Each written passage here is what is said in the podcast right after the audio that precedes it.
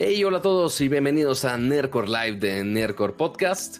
Yo soy Pato González y bienvenidos a este podcast de tecnología, videojuegos, gadgets y todo lo que un geek le puede interesar. Estamos totalmente en vivo hoy día 7 de abril del 2022, siendo las 9.42 de la noche. Pues ahí, ya saben, como siempre, todos los jueves en vivo transmitiendo. Se hace en YouTube, en Twitch. Hay saludos a los que están viéndonos totalmente en vivo en las distintas redes sociales. Y pues siempre estamos aquí actualizando todos los jueves, así que si están escuchando o están viendo la repetición en algún otro momento, espacio, realidad, multiverso, ya no sé todos los términos niños de ese calibre, pues bueno, recuerden que pueden estar aquí interactuando con nosotros en vivo todos los jueves para que platiquemos y discutamos de todas las noticias y todos los chismes tecnológicos que han pasado pero por supuesto, eh, como cada episodio, nos acompaña también mi queridísimo Ramsa, James Llamames. ¿Cómo estás? Bien, Pato. Muchas gracias. Eh, espérame, ¿Soy yo es que... o te siento, ¿Soy yo o te siento muy ultra wide el día de hoy? Cambié la cámara. Oh. Entonces esta... ¿Es la facecam o cuál es? Es la facecam, sí. Entonces esta cuate que tiene el, el... Que técnicamente podrías hacer un zoom digital. Se ve bien culey. O sea, sí, la neta sí, porque es un digital. Entonces, eh, todos los Zooms digitales, sea de lo que sea, o sea, no es, no es en general de esta cámara. Cualquier Zoom digital, ya sea de un celular, de una cámara, o sea, cualquier cámara que tengas que hacer Zoom digital, tache. Tache. Eviten el Zoom digital. Híjole, ahorita, ahorita hablamos de eso con el iPhone S con su cámara solitaria. Pero bueno, Tache, tache. Yo no uso, yo no uso, o sea, sea el iPhone, sea, el, te, digo, sea lo que sea, incluso, no sé, o, cámaras profesionales, semiprofesionales, o este, o, o este, digitales, pequeñas, whatever. Mm, tache usar el zoom eh, digital. Dice, la luz del lado del monitor se ve demasiado fuerte. La luz que tengo atrás. es, de fondo, es de fondo, por Dios. Pero bueno, pues lo, bueno es, que la, toma ultra wide al menos nos deja ver un poquito más de tu colección de monas chinas en la parte de atrás. No, esa luz que acabas de prender, apágala. Se veía mejor como estaba antes, en mi opinión. Pero no hice nada, solo le bajé a la de atrás. ¿Sí? Yo Pero como que se ajustó el, se ajustó todo, ¿ah? Estuvo raro. Ahí está. Ajá. Sí, para eso lo bueno es que igual la Facecam le puedes guardar los settings para que no se mueva y ya después tú lo mueves a la luz para que no se autoajuste. Porque sí, pues para el, para el streamer común y corriente que quizá no sabe el 100% manejar luces, pues bueno, sí te hace para. Hasta levantó su silla, dijo, dijo sí, para, para llenar el cuadro y demás cosas, para, verse más. Sí, es que te digo. Más corpulento. no, no, no. O sea, no tenía bien medida esta cámara. Incluso siento que está Siento que está un poco lejos. Mira, ah, ya viste cómo el, el, white. Sí, creo que es por eso. El white balance se está puteando ahí, mira. ¿Ya viste? Es que te digo, o sea, está en automático. Si lo pones ya en manual, por ejemplo, ahorita tienes las luces del gato seguramente en una temperatura. Entonces ahí con el cámara. Es el camera hub. Creo que, o sea, mira, a ver, vamos a ver, vamos. Pero mira, como nos gusta, este, en, tiempo real aquí, white balance. Pero mira, espérate, mientras ajustas, Mientras yo saludo al chat, ¿te parece? Mira, ya lo puse totalmente azul. ¿Sabes qué parece, Cama? ¿Viste algún momento una, un episodio de Bob Esponja que era como una fiesta ahí de, medusas ahí? Ah, ya sé, ya. Bueno, he visto el meme, he visto el GIF. Ajá, ándale. Pues justo, así se siente Cama en, la fiesta el día de hoy. Mira, a ver, en teoría, siento que la. Mira, a ver, voy a tratar como de igualarlo a como yo lo veo. No, ahí me veo muy rojo. Déjame, déjame saludar, metas al chat. Espérame, pato, es que si no veo, si no me veo aquí, pues no, no, no. Ay. Bueno, pues bienvenidos al show del Rey de Cama. Ahí lo voy a dejar. Ahí lo va a dejar. Creo que ahí está bien. Vamos, vamos a saludar al chat. Hola, chat. Ahora sí, bienvenidos, chat. Bienvenidos después del, breve rave de, de Ramsa. Eh, pues bienvenidos a todos. Eh, justamente ese rave nos, nos puede dar una idea de cómo está nuestra salud mental después de esta semana ardua. Este, sí hace una, una, semana pesadita, quizá no tanto de noticias tecnológicas, pero sí ha habido uno que otro dispositivo, sí ha habido una, un, yo creo que un par de notas importantes que igual ahorita mencionamos. Igual, si ustedes quieren que mencionemos alguna cosa en específico, igual lo pueden poner ahí en el chat por mientras, pero igual saludos a todos también, principalmente a los miembros del canal que al menos en el chat de YouTube aparece así con, con su leterito en color verde, que sí, Javier Flores con su insignia de los 12 meses, Serafín González, Uriel Sandoval, eh, Max Marcos, eh, José Luis Valdivia, eh, Francisco Nacú, entre otros, muchas gracias por estar aquí. Nat Chopper también, muchas gracias por estar aquí en vivo y a todos los demás que también están en el chat también. Y por supuesto, para tomar lista, para saber que están listos para todo el chisme del día de hoy, dejen su bonito like, no les cuesta absolutamente nada. Así es, así es. Seguramente gastaron más en el Oxxo hoy en, en, barajitas de Pokémon o alguna cosa así, porque sí, en el Oxxo venden barajitas de Pokémon. Este, ya no sé si siga vigente el hype de Pokémon o no, yo creo que sí. No, sí, yo he visto, este yo hay youtubers dedicados a abrir. Ah, lo, lo, único que hacen es abrir sobres. Así es, es, es, y pueden estar dos horas abriendo sobres de tarjetas de Pokémon a ver si les sale alguna tarjeta de un millón de dólares o no sé, no sé cuánto cuesten en esas, no sé, una tarjeta edición. Creo que, que, es igual un shiny, que, o sea, hay tarjetas shiny, ¿no? Creo que esas son las, las raras. Nunca he jugado Pokémon. O sea, seguramente todo el mundo en el chat nos va a regañar de no, es ultra rare, eh, holofoil, o sea, hay como mil maneras, no me sé todas las nomenclaturas. jamás he jugado. Foil, reverse foil, hay, hay mil nomenclaturas, pero sí hay, hay tarjetas de cierto nivel, eh, que sí es cierta edición, que sí es shiny o no es shiny, que pueden costar miles y miles de dólares, principalmente los Charizards. Pero sí, es, es una total locura la cual yo no comprendo. Pero sabes también qué ha pasado, por ejemplo, en, en TikTok. O sea, porque tú ahorita dices, ok, una tarjeta de millones y millones de dólares. Pero pues no sabemos cuánto vale hasta que ya la evalúan, que si mint condition o no. Ah, bueno, pero si viene, si viene en un sobre recién abierto, pues es, es. No, no necesariamente. Porque también, o sea, se nota que no has puesto este, atención en esos streams, Cama. Porque parte, parte, sacarlo del sobre, o sea, aquí vamos a hacer un paréntesis cultural de, del pedo de tarjetas de Pokémon. este, porque una cosa es sacarla del sobre, que ahí ya puedes saber, ok, qué Pokémon es, qué edición es, eso está bien. Pero para que sea un 10 de 10 mint condition, tiene que estar hasta inclusive bien cortada la tarjeta y que esté en buenas condiciones, inclusive, aunque sea salida del sobre, ok quizá puede no estar perfecta. O sea, si el suaje no es así perfecto y el registro de la tinta no está así perfecto, o sea, hasta eso califican. Hasta eso ah. califican o incluso en algunos casos es si no están los bordes parejos le quitan puntos, si no están perfectamente redondeados le quitan puntos. Es un arte, está muy, muy cabrón o inclusive si en algún momento de la vida encuentras un misprint así muy, muy, muy misprint. O sea que, o sea, el holograma está totalmente chueco, algo así que de plano así único incluso en su clase.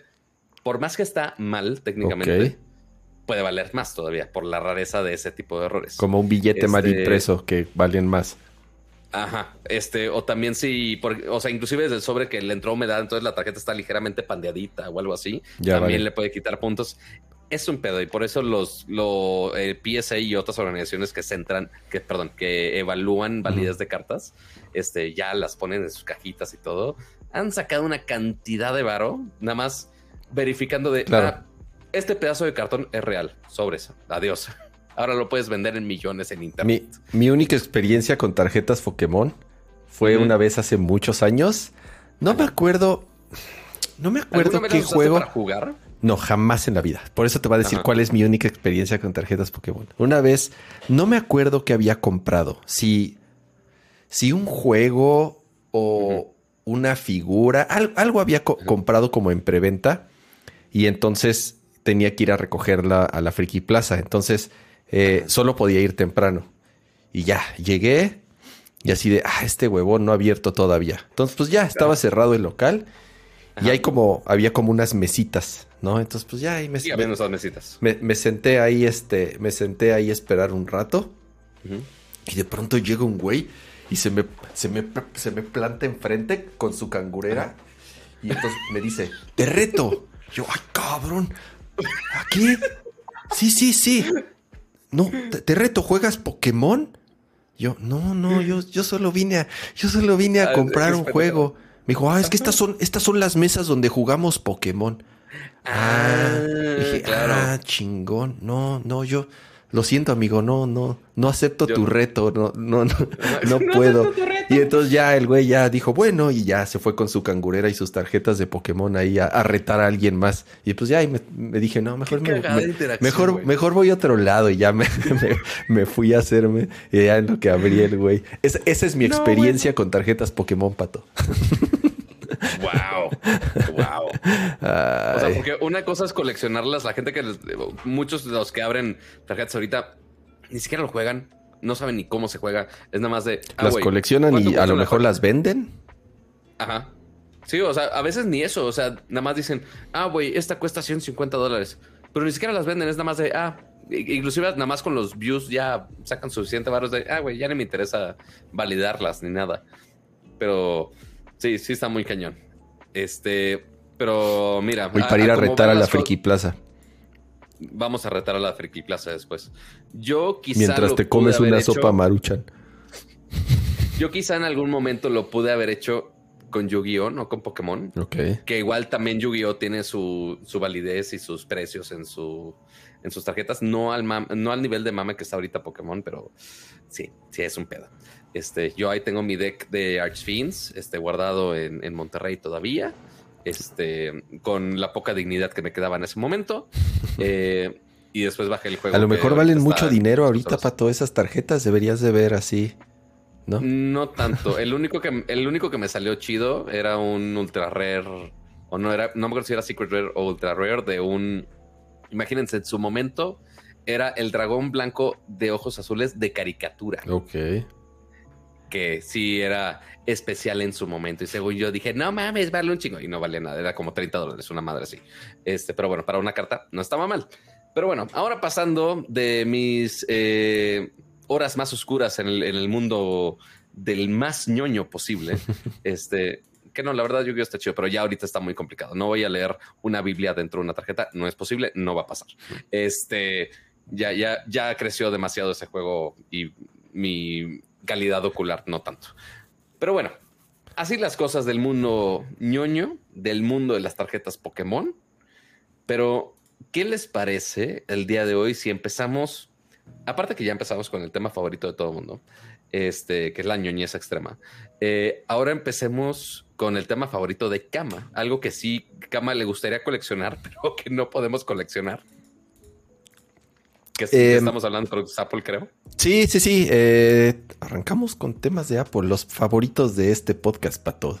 Siempre así ha sido. A ver, a ver, es que ah, parecen nuevos los que se quejan. ¿Se han escuchado Nerdcore desde sus inicios? Así, desde los primeros programas. Siempre Apple fue uno de los temas centrales. O sea, eh, claro. Eh, Leo, a ver, Leo y su tío, Leo. y su tío Steve Jobs, o sea, a ver, ¿de dónde creen que salió? Akira, eh, o sea, también tú crees que este no, no, no jugaba en el. estar sentado en el sillón así es, su laptop así que se vea la así es, así es. Entonces, a ver, o sea, no se hagan los, los, los novatos porque, porque parecen, parecen, este, parece que nunca han visto el, el, el programa. Ahí les va. Eh, WWDC 22, justo, justo en, en, la emisión anterior, creo que sí comentamos o, una antes, que ya no debía tardar el, anuncio de la fecha confirmando que, w, que WWDC o la Worldwide Developer Conference, que es esta conferencia que hace Apple todos los años, enfocada a sus plataformas de desarrollo. Acuérdense que esto es muy importante. Está enfocada a los developers, está enfocada a sus plataformas de desarrollo, está enfocada a sus sistemas operativos y si aprovechan el, evento, o por lo menos la conferencia principal, es mucho más comercial, podemos llamarle así. ¿Por qué? Porque obviamente además de invitar a toda la prensa, además de streamearle en vivo, hablan como muy por encima de cuáles van a ser los lanzamientos de el nuevo iOS, siempre van a ser seguramente el anuncio de iOS 16, van a ser el siguiente anuncio del el, anuncio del siguiente macOS, que no sabemos todavía cómo se va a llamar. Eh, obviamente lo mismo con el, el Watch OS, eh, con el iPad OS. Y básicamente todo lo relacionado con software de Apple. Así es, así es, todo lo relacionado con el software de Apple. Y en algunas ocasiones sí se ha hecho ciertos anuncios de hardware. Por ejemplo, el de la Mac Pro anterior, ¿no? Eh, la Mac Pro anterior, que al final sí es un producto muy enfocado, muy de nicho a cierto sector. O sea, no es. la Mac Pro no es así. El, güey que llega así a la Mac Store a comprar una Mac. No, no, no, lo, no, lo primero que se lleva es una Mac Pro que puede llegar a costar, no sé, 30 mil dólares. exactamente. Eh, entonces, aprovechan estas situaciones que, insisto, son, son como muy de nicho para hacer anuncios de ciertos productos. Por eso es que hay algunos rumores de que en un par de meses, cuando ya vaya a ser el, evento, como podemos ver aquí, mire, ya, ya estamos viendo en pantalla, este es como el, el logo o la, imagen, la, imagen oficial del, WWDC 22, que es el, el, icono de Swift, eh, bueno, el logotipo de Swift. Swift, acuérdense que es este lenguaje de programación que, creó Apple para desarrollar en sus, en sus plataformas. Y será del 10 al, no, perdón, del 6 al 10 de junio. Y ya está confirmado que será de forma virtual, porque eso es algo que también ya habían algunos rumores de que ahorita que ya se están levantando las restricciones, que ahorita ya muchas compañías están regresando a las oficinas, eh, que ya la vacunación está muy avanzada, sobre todo en ciertos países, ya podía haber la posibilidad de que, de que volviera a ser en persona y no, eh, va a ser virtual lo cual, perdón, estoy viendo, estoy viendo que mis niveles se van a rojo de pronto. Avísenme si. Sí, creo que el tuyo sí está muy elevadillo. Sí, está muy sí, justo estaban diciendo que, yo estoy muy bajito y que Kama está muy alto. A ver. Pero. Pero bueno, ahí, ahí lo vamos ajustando. Ya saben que podemos ajustarlo todo en vivo. Este, y justamente pregunta Vladimir, Vladimir Benítez. En WWDC se presentan productos, o sea, hardware. Normalmente no. Así es. O sea, como, dice el nombre, es de Developers Conference, se centra totalmente en software. Y como dice Kama, hay algunas raras ocasiones donde sí presentan este, cosas de hardware, que si la Mac Pro, que si le dan un este, sneak preview a, los, a los desarrolladores lo que viene de, de hardware nuevo, este, pero es es raro, no, no es este, normal que pase. Entonces, no vayan a ver el WWDC esperando de, ay, el nuevo iPhone, que la nueva Mac, es raro que pase la nueva Mac. El iPhone ni de chiste. Eh, la Mac hay ligeras posibilidades, pero al menos toda las, la magia de software de la siguiente versión de los sistemas operativos, ahí lo vamos a ver en primera instancia. Y de ahí se van a lanzar todos los betas sabidos y por haber. Y algunos developers van a estar jugando con eso. Eh, y ya seguramente algún loco ya que lo quiera poner en su dispositivo principal también lo va a hacer. Sí, e, mira, justo me metí ahorita a, una, a ver una lista de cuál es el hardware que han presentado durante un WWDC. Y mira, está, justo está la Mac Pro, que es la que, la que comenté.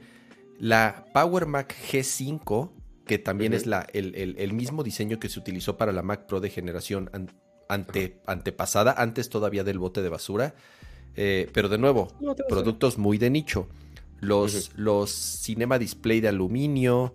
Eh, eh, curiosamente, mira, presentaron un par de iPhones. El iPhone 3G lo presentaron en un WWDC. ¿Ah, y el oh, iPhone 4, que creo que. Pero creo que esa es a la que yo, Sí, creo que esa es a la que yo fui. Yo, yo fui a una o dos WWDC. No me acuerdo si esa es a una de las que yo fui, porque todavía lo presentó Steve Jobs. O sea, yo todavía sí alcancé a ver eh, una presentación. De hecho, la última que dio Steve Jobs en persona. Este. Eh, y no me acuerdo si fue esa que presentó el iPhone 4 o un iPad. No me acuerdo, la verdad. Pero sí, o sea, si se fijan, si se fijan, sí, sí, este, sí han presentado hardware interesante en, en WWDC. Entonces, no, no, no, no puede al contrario, hay, hay bastantes probabilidades de que el, mes de junio sí podamos ver tal vez la siguiente Mac Pro, porque varias Mac Pros las han presentado si no es que todas, ahora que veo, las han presentado en WWDC, insisto, porque es una máquina muy especializada para las personas que asisten a ese, a ese evento, ¿no? Entonces... Sí, no, solamente para los que son creadores de contenido gráfico, porque sí, normalmente asociamos de, ah, computadora poderosa, ah, gráficos, este, 30, 90 a lo bestia, ¿no? Pero también recordemos que developers, principalmente eh, programadores que usan muchos datos, también necesitan una computadora muy, muy, muy poderosa, este, pero pues habrá que ver justamente cómo ataca Apple a ese mercado con la siguiente Mac Pro que al menos ya dijeron que va a haber una Mac Pro, lo cual es ventaja. Este, ¿qué va a tener? Que si M1 Ultra a lo bestia, no lo sé, pero a ver, si en WWDC dan más detalles al respecto. Así es. Eh, de nuevo, seguramente los, los siguientes, este, bueno, eso es un hecho, los siguientes sistemas operativos. lo, chido de esos eventos es que los anuncian y sale la primer beta. O sea, incluso eh, cuando termina tarda una hora más o menos y ya te puedes meter al sitio de developers y puedes descargar la primer beta que siempre es la que presentan. es, es, es, peligroso porque es la primer beta y siempre, digo, con cualquier beta hay riesgo, pero con la primer beta, digo, yo he tenido experiencias muy malas eh, instalando la primera beta y de pronto he tenido experiencias pues más o menos, no tan, no tan catastróficas, pero siempre hay riesgo, ¿no? Entonces, no, eh, eh, obviamente, nunca es recomendado que instalen los betas en sus dispositivos principales.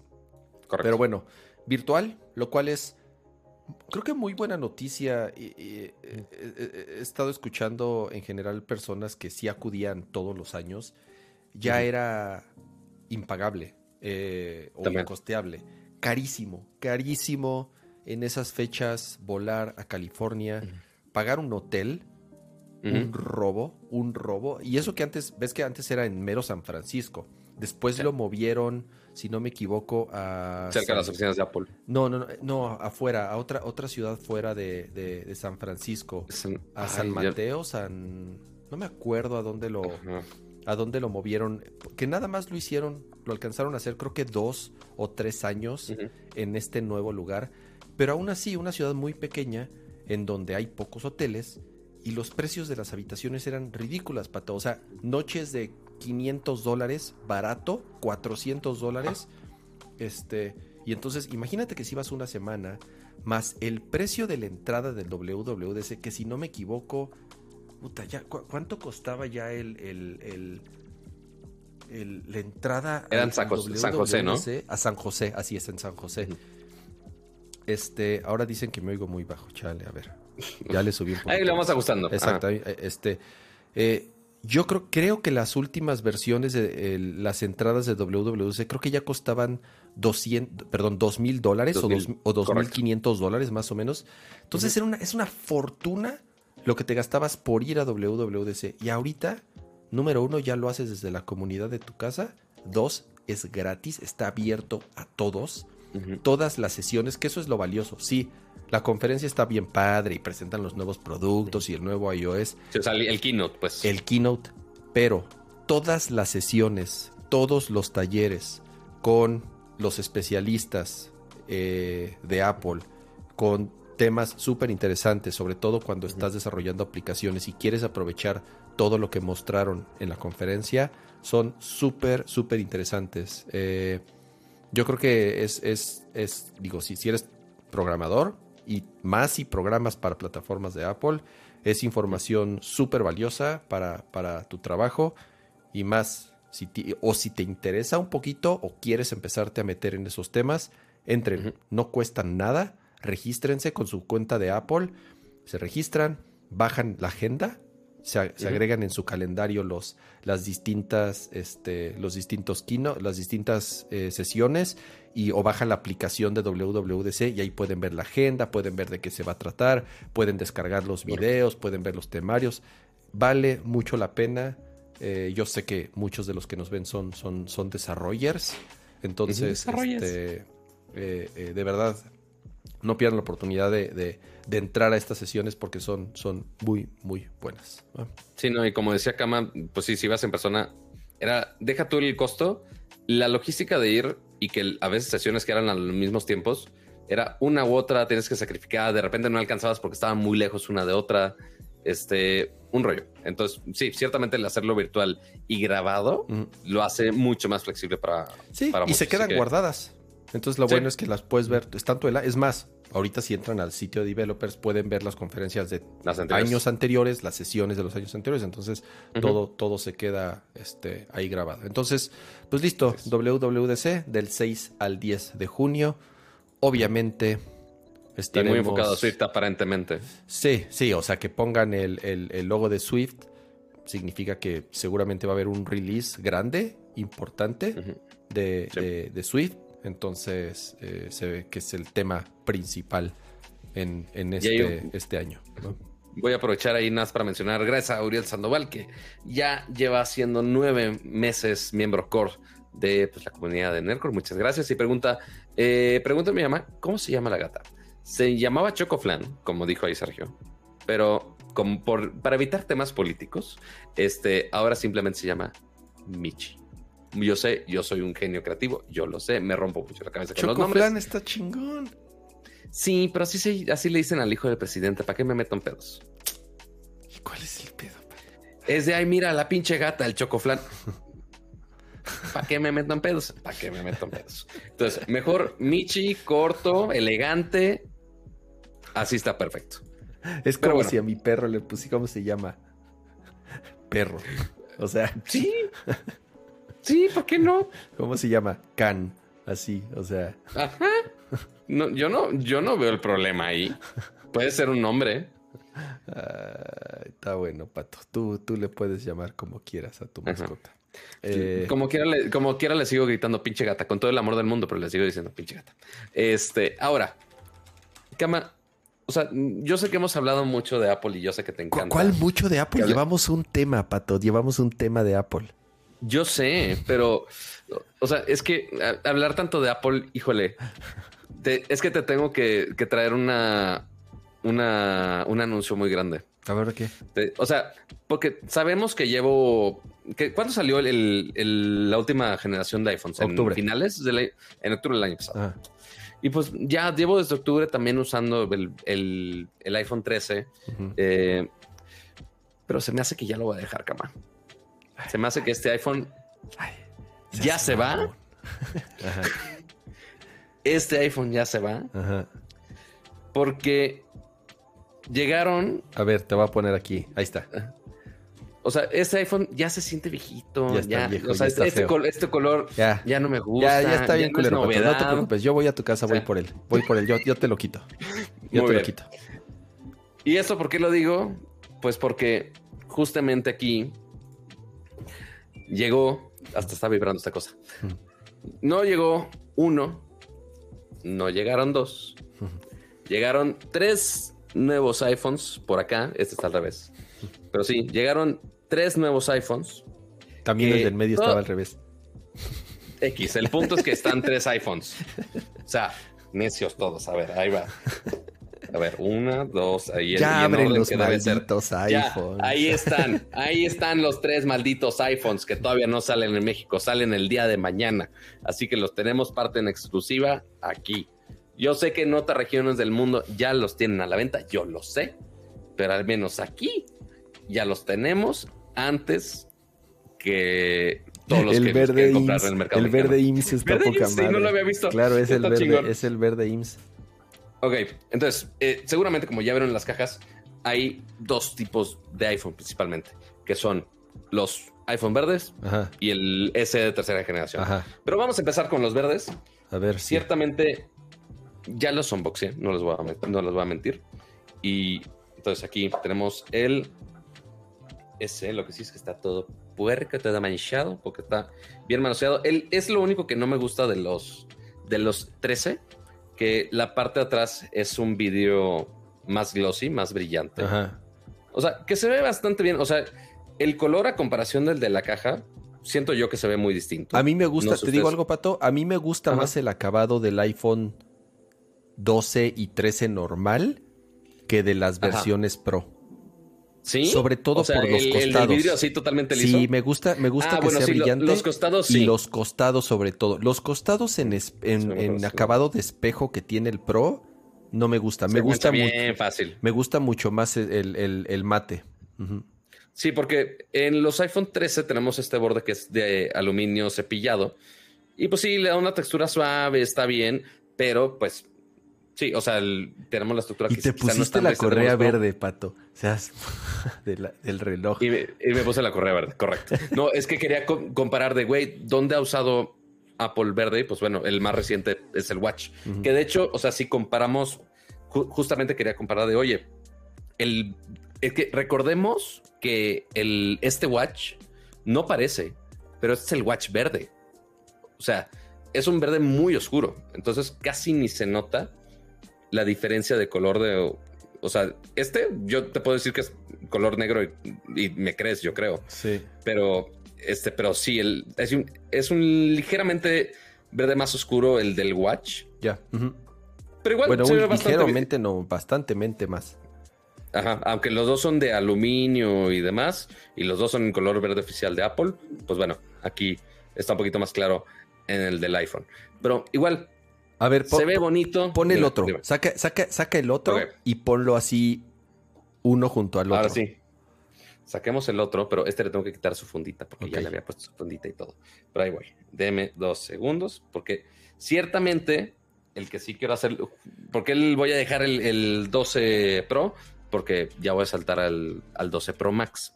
Entonces, 13. Tenemos el col perdón, ya, no sé en qué número estoy, perdóname la vida. Este, ah, ese es Pro Max. No me regañar. Ese es Pro Max. Ese es Pro Max, correcto. Entonces sí se ve la diferencia del no tamaño. Mames, pato, es como si estuvieras agarrando un iPad mini. Ándale. Que aquí está el iPad mini si quieres que lo compare. Este, pero entonces, el verde del iPhone 13, sí, 13 y 13 mini es con este acabado vidrio liso. ¿Ese, es un, ¿ese es un 13 mini o un 13 normal? No, regular. Ah, ok. Regular. Pero también puedes elegir ese color en el mini. Y en, la, en el módulo de las cámaras tenemos ese acabado mate eh, alrededor de los, de los lentes. Me gusta más el, del normal. en los Pro tenemos justo lo inverso. Es, de hecho, es un verde distinto. El nombre de este verde es verde alpino, el de los Pro. Y que igual lo puedes conseguir en el 13 Pro y 13 Pro Max. En, este caso es el 13 Pro Max, que tenemos este acabado mate que ayuda a que no se manche tanto con las huellas digitales. La manzanita sí está, este, se mantiene brillante. Y en el módulo de las cámaras regresa ese acabado un poquito más brilloso, similar. Ponlos de costado, uno junto al otro. De costado, de costado. Ahí voy. Los bordes. los bordes, pato, los bordes, maldita sea. Ah, ya entendí, ya entendí qué quieres. Ok. A ver, ¿cómo lo hago aquí para no joderlos y rayarlos? Lo que sí es gran diferencia son los bordes. Aquí en el, en el 13 regular, sí, igual el aluminio cepillado en color verde que se nota más. Y en el 13 Pro, igual se supone que es verde. En, la toma no se, no, no se aprecia tanto, la verdad, se ve hasta azul, yo no sé cómo, este, pero yo sí lo estoy viendo de color verde. Este, pero pues tener este borde de acero inoxidable que está más brillante, que sí, al momento de agarrarlo, ahí es donde sí se mancha absolutamente todo. Sí, se ve, eh, se ve todo lleno de manteca. El, O sea, y lo he usado, y lo he usado un par de horas, maybe. Te digo este, algo, Pato, no, a ver, digo, no los he visto en persona, obviamente los teléfonos, pero ese color, o sea, es un color que a mí no me gusta. O sea, a mí no me gusta eh, ese como verde militar o verde pino. Es verde pino, güey. Alpino, alpino. Ah, ok. Respeto al... A mí... Son los nombres de tu amo y señor Apple. Pero sí, pero aunque sea Apple... Bueno, a mí no me gusta el, ese color verde. No me... ¿Te compraste alguna vez? ¿Cuál fue el, último Pro que había salido en color verde? Este, el... ¿Fue el 12 o el 11? Sí, fue, el fue en el 11. fue en el 11. Eh, y, tampoco, me gustaba, porque además era, casi gris. Era casi era muy, Era muy grisáceo. O sea, este, o sea, inclusive aquí en el Pro está muy parecido, pero no llega al nivel de grisáceo que estaba en su momento. O sea, igual se ve, o sea, yo lo veo muy bonito persona. Igual es otra opción de color. O sea, el, que tenía con el con el 12 Pro, igual se sigue viendo muy bonito, o sea, en color azul. Igual es, una, es un azul más apagado, con el verde también es un poco más apagado, no está tan saturado como con los 13, pero sigue viendo muy bonito. Y bueno, estas opciones, ambos, la de color verde de los 13 y 13 mini y el verde alpino del 13 Pro y 13 Pro Max, ya estaban en preventa, siguen en preventa ahorita todavía. Así es, los entregan mañana.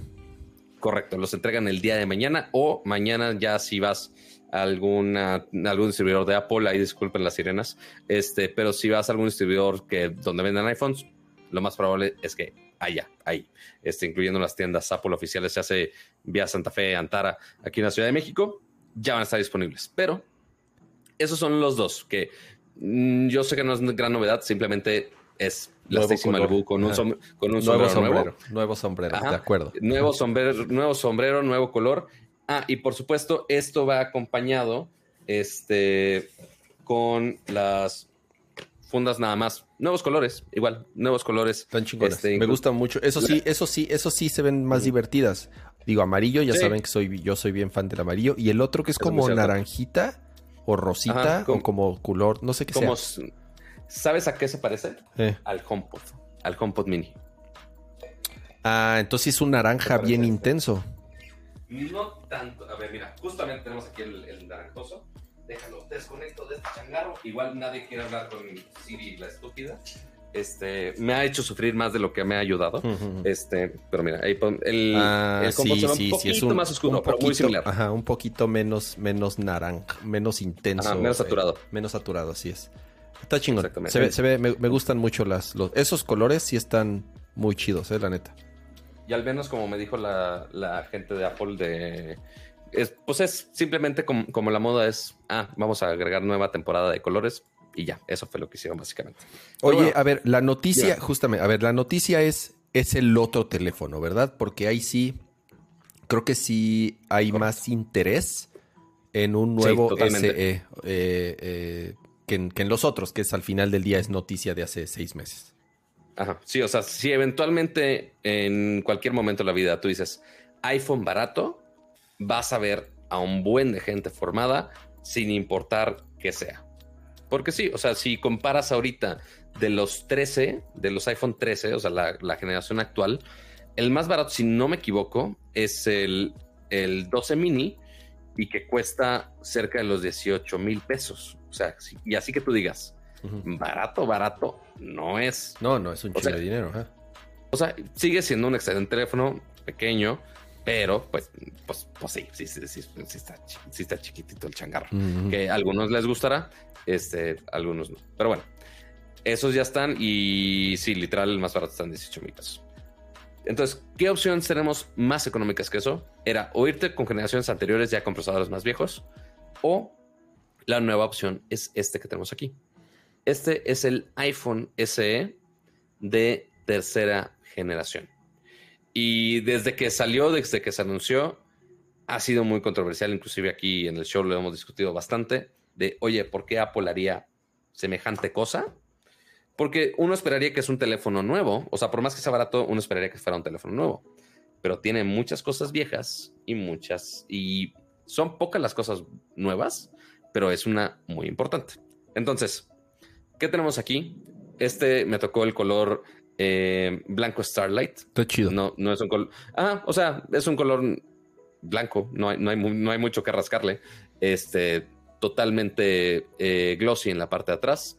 Tenemos una sola cámara que se ve muy chistosa a comparación de los modos de las cámaras del. Pero, pero hasta el mismo teléfono, ¿no, Pato? No se siente, se siente hasta bien raro agarrar un teléfono tan, tan pequeño y es más delgado, además, ¿no? sí, sí es más delgado. O sea, si lo comparamos en. Y pesa mucho menos. Mira, aprovechando que tengo estos aquí los dos. O sea, sí es ligeramente más delgado. Ajá. El SE. Sí. Y pues sí, no tiene los bordes cuadrados que ayuda a que se sienta más este, delgadito también. Pesa menos, ¿no? Este, pero sí, sí pesa menos también. Pero si se dan cuenta, las dimensiones son muy parecidas. De hecho, el, el SE es un poquito más alto. Que el, que el 13 regular. Entonces, en cuanto a tamaño, no se siente tan chico, se siente increíblemente más ligero, pero pues, lo que sí es más pequeño aquí es la pantalla. Ya que vemos la parte del frente, dices, ay, güey, espérate, espérate, ¿qué es eso? ¿Qué, qué, tipo de 2000 es este? ¿Qué, ¿Qué, es este 2007? Y sí, o sea, volvemos al diseño del iPhone 8 con esta frente y esta barbilla, como le decimos a muchos en el medio, gigantescos, porque aquí tenemos esta pantalla de 4.7 pulgadas. ¿Hace cuánto que no agarrabas un teléfono con 4.7 pulgadas? O sea, realmente es muy, muy, muy pequeño la pantalla. Inclusive el iPhone 13 mini es de 5.4 pulgadas, es 4.7. O sea, sí está muy. Sí, no, no. y la resolución también es muy importante. O sea, la resolución de este, si no me equivoco, es 720p. Eh, Correcto. Pero a ver, igual para estándares de iPhone me. Sí, sí, sí. O sea, ya nos echamos un buen rato platicando de este teléfono en, cuando lo anunciaron, cuáles son las ventajas, cuáles son las desventajas. Este es ridícula la diferencia. El, tamaño de, la cámara sí, es, un chiste. Mira, el tamaño de la cámara es del tamaño del flash del, del, iPhone del iPhone 13 este Pro Max. A ver, eh, por, ahí está grabado el, el teléfono donde donde hablamos un buen rato de las ventajas, desventajas, si valía la pena, si no valía la pena. Eh, para no volver a repetir lo mismo, es un teléfono raro, sí, definitivamente es un teléfono raro en el sentido de que el diseño es viejo, eso es un hecho, la pantalla es vieja, la cámara es vieja, pero con el procesador más rápido que existe en el mundo para cualquier celular. Entonces, eso es lo extraño, porque no hay ningún Android, no existe, ni siquiera el Android mm, más mm, caro mm, tiene un procesador que le llega a un A15, este, ¿es A15 este? Sí, es A15, ¿verdad? A15 Bionic, A15 Bionic. o sea, tenemos exactamente el mismo procesador que tenemos en, inclusive en el, en, el 13 Pro Max. Es exactamente el mismo procesador. En cuanto a RAM, se supone que se tiene un poquito más. Apple no, no, no, da números más, yo creo, sí. Este, pero sí, tenemos exactamente el mismo procesador. Entonces, sí puedes tener experiencias demandantes casi al mismo nivel, solo que la estás disfrutando en una pantalla un poco inferior, más chiquita. Eh, no tiene 120 Hz, que bueno, los 13 y 13 minis no tienen 120 Hz. Este es una no es una pantalla OLED. A ver la cámara, Pato, toma una foto. A ver, toma una foto de tu estudio y me la mandas. Quiero ver, quiero ver. A ver, quiero ver Según yo ya tomamos fotos. A ver, a ver. con el SE, con ese, a ver, toma dos, tres fotos ahí de tu estudio y me las mandas. Hasta, hasta, te va a gustar este las fotos que tomamos porque son este fotos de monas chinas. Este. Ah, y lo, y lo extrañísimo es cambiar los gestos. O sea, mi orden es de, ah, oye, quiero, quiero settings, deslizas de la derecha hacia abajo. Pero no, no hace eso. O sea, tienes que irte de aquí abajo y ya te es, es el gesto viejo, es el gesto anterior. Es el gesto viejo, porque recordemos que ya tenemos Touch ID aquí abajo. Entonces, inclusive para regresar al inicio ya no puedo hacer ese gesto. Tengo que picarle al botoncito. Sí, sí, es como si, como si te cambian de, de, el volante al lado derecho, güey, ya sabes. O sea, sí, después de tantos años. Pero ¿por qué no gira iPhone? Gírate. Ahí está, ya giró porque también tomé algunas cosas de modo retrato. Tú mándamelas ahí por iMessage para que no se compriman. Ah, no, ¿tú quieres que las pongan iMessage? No, estás, estás, pidiendo mucho. ¿Tú crees que esta cuenta ya tiene mi iMessage ah, aquí? no, pero entonces, ¿qué me vas a entonces, entonces no me puedes mandar nada, Pato. Entonces, ay, le estamos jugando? Quizás sí, ¿eh? Quizás sí. O sea, y aparte una foto de mi estudio sí va a ser un... No importa, ya, ya, ya. Luego me las mandas. Yo, yo porque no sé por qué pensé que tenías ya ahí tu, tu, tu cuenta de iCloud ahí dada de alta. No, sí, sí estás aquí. Sí, sí podría. Ah, pues ahí está. Compartir, no, sí, no permitir, cállate. Déjame ser Porque notemos que tuve que configurar tres iPhones el día de hoy. Entonces pues así... Así de, güey, así Apple de, güey, ¿qué pedo con tu vida? Porque es configurando tantas tonterías aquí. Pero bueno, a ver, está este aquí. Está. Ah, y también no sé si lo está sincronizando en, en iCloud, fíjate, porque creo que también están las del. Las del. Las otras versiones. O no, creo que están. Mira, ya te mandé dos fotitos de, monos y monas chinas. Y mientras me voy a tomar una selfie para que vean lo horripilante que es, porque si es una cámara de 12 megapíxeles la de atrás, si no me equivoco pero la cámara de selfies es una de 7 megapíxeles que híjole, chavo, híjole, sí está un poco para llorar. A ver, porque ya, me llegó, ya me llegó una foto. Este es con la cámara normal. Con la única cámara, no hay cámara, no hay, no hay opciones de cámara. cámaras, Güey, se ve muy bien. Eh, se ve bien, o sea, se ve luz de día. se ve muy bien. Obviamente es luz de día, o sea, la, luz de día, no me estoy moviendo, no tiene estabilización óptica. O sea, sí toma fotos decentes. O sea, si comparas con fotos de un iPhone 8, posiblemente no estás a quejar. No tiene no, no, a ver, dinámico chingón. Honestamente se ve como una, como una foto. O sea, si tú me dices esta foto la tomé con un iPhone nuevo. Ajá. O sea. Que técnicamente sí. O, sea, bueno, sí, o por lo menos con una cámara de. sí, entiendo que aquí es con luz de día, así casi casi con luz de estudio, güey. Por eso se ve tan bien. claro. Yo creo que en donde sí batalla, obviamente, es con luz baja. Eh, eh, entonces... Pero mira, tan... Porque es exactamente la misma cámara que teníamos en el iPhone 8 y en el iPhone S de la generación anterior. Lo que sí aprovecha el procesador nuevo para justamente procesar esta imagen. Eh, ya tenemos Deep Fusion, entonces ayuda un poco en temas de HDR. Pero Exacto, el este, procesador hace mucho. El procesador hace, bueno, acuérdense, ya hace casi toda la chamba de a la hora de tomar una foto. Por eso se ve. ¿Sabes qué hace gran paro en este teléfono? Modo retrato. En modo retrato, o sea, esta es el iPhone 8, según yo, en su momento no tenía modo retrato. No, existía. En el, en el 8 Plus ya tenemos la cámara dual y teníamos retrato. Aquí lo hace por software, como lo teníamos con el XR, que fue cuando empezó con software. Y lo hace bastante bien, la neta. O sea, probamos justamente con el con un modelo del, del, Goku. Y lo hizo bastante bien. No, no estuvo nada mal, inclusive para la selfie de 7 megapíxeles. Eh, pero lo único que no tiene como es una cámara tan, o sea, vean lo estúpidamente chiquita que es esta cámara. El sensor no es muy grande, o sea, parece de juguete, parece de cereal. Entonces, por más que tenga la 15 Bionic y sea el procesador más poderoso de la vida, no tenemos modo nocturno. O sea, no hay manera de activarlo manual, nada. No hay modo nocturno en lo absoluto.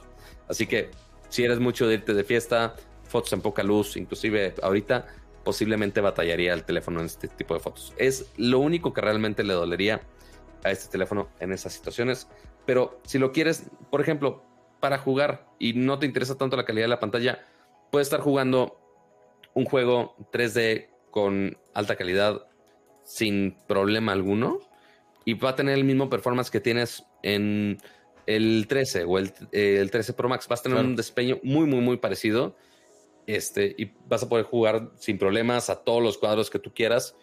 Y es muy fluido. Lástima que ahorita no tengo la segunda cámara para enseñarles este, bien el performance. Y ahorita, así que tú digas, voy a enseñar mis, mis skills de Call of Duty. ese es el Call of Totis, ¿verdad? Sí. Es Call of Totis. Y, y, no les voy a decir que me dio tiempo para bajar las texturas de alta calidad. No, tampoco. Pero las animaciones son fluidas, no tienen problema de latencia. Está muy bien para esto. O sea, y si quieres, no sé, procesar algo de gráficos muy intensos. No, no, todo, todo va, o sea, no le va a costar, no le va a en temas de performance, no hay nada mejor. Así, eh, así de sencillo. No existe nada mejor en temas de performance porque tiene el chip de Apple de última generación, que es el más rápido. Correcto. Sí, o sea, si estás dispuesto a sacrificar todos los demás aspectos, se hace las cámaras, la pantalla, al menos sí tiene IPC7, lo cual es bueno. Está, ah, y que sí mejoraron los vidrios, que se supone que es el vidrio más resistente. El Gorilla Glass de última generación. Según, según lo que dice Apple, porque Apple no dice de, ay, si es Gorilla Glass o no. Sí, no. Este, si estás dispuesto a sacrificar todo eso, y lo que sí cambió, perdón, lo que cambió eh, fue el desempeño de la batería. Eh, sí cambiaron físicamente la batería, o sea, químicamente la, la modificaron y se supone que sí varía como 3 gramos a comparación de la versión anterior. Y además los eh, procesadores nuevos son más eficientes, entonces dura exactamente. Entonces le agrega dos horas de rendimiento de batería viendo video. Entonces está bastante bien. O sea, sí, sí mejoraron eso, lo cual está cool. Pero si estás dispuesto a sacrificar todo lo demás y lo único que quieres es performance, pues bueno, el iPhone S de tercera generación puede ser una buena opción para ti. Es exactamente las mismas dimensiones que el anterior, así que los Mañana. cases igual Ajá, igual, el día de mañana, igual van, eh, hay cases de todos los sabores sabidos y por haber, este, que son los mismos tamaños que los anteriores. Y a ver, ¿cuánto cuesta este chistecito en México? En México tiene un precio de 11,500 pesos. Ojo, la versión de entrada es de 64 gigabytes, que eso se ha mantenido. Muchos criticamos a Apple de, güey, qué pedo que seguimos manteniendo 64 gigabytes. Pero bueno, eso decidieron hacer. No está tan mal 64 gigas, güey. O sea, hasta, hace, hasta hace no mucho tiempo eran de 32 la base de los iPhones. Eh, mucho tiempo fue de 16. O sea, no estoy diciendo que está que está excelente, pero 64 no me, no Me haga, no me haga rascar en los historiales de Apple de a ver cuánto en cuánto tiempo teníamos 16 GB de almacenamiento. Te, te, digo algo, Pato. Yo tengo, yo tengo, yo siempre, siempre, siempre, siempre, de todos los iPhones que he tenido, todos, todas las generaciones de iPhone que he tenido, siempre me he ido con el, con el iPhone base. ¿De entrada? Sí. O sea, e, este, que, que, es el último que compré, también, eh, o sea, es de 64 gigas. Y tengo libre, o sea, tengo ocupado el 70% máximo y esto es así como de lo más que he llegado. O sea, yo no entiendo. La gente que compra, oh, necesito que mi iPhone tenga 512 gigas, así de, puta, o sea, ¿qué, qué hacen? ¿Qué, ¿Qué, guardan en su teléfono? O sea, no, no entiendo para qué quieren, o sea, un teléfono con 500 gigas, 256 gigas digo, cada quien, pero yo no, me, cabe, no me cabe en la cabeza. Descargan toda su librería de música y de películas y les gusta traerlas en su teléfono todo el tiempo. O sea, ¿como para qué? Mira, por ejemplo, ahorita en el iPhone este 13, Ajá. El 13 Pro, perdón, llevo usado, o sea, de los de octubre para acá, sí. que me lo dieron, tengo 153 gigas. Ok. Que ahí, digo, genero fotos y videos y capturo un chingo de cosas. Este, que va copio parte en la nube, con Google Fotos sin, sin usar tanta información. Ah, no, ¿sabes qué? Ya me está haciendo sus chingaderas esto. Lo que odio, odio, pero así cabrón, del iPhone.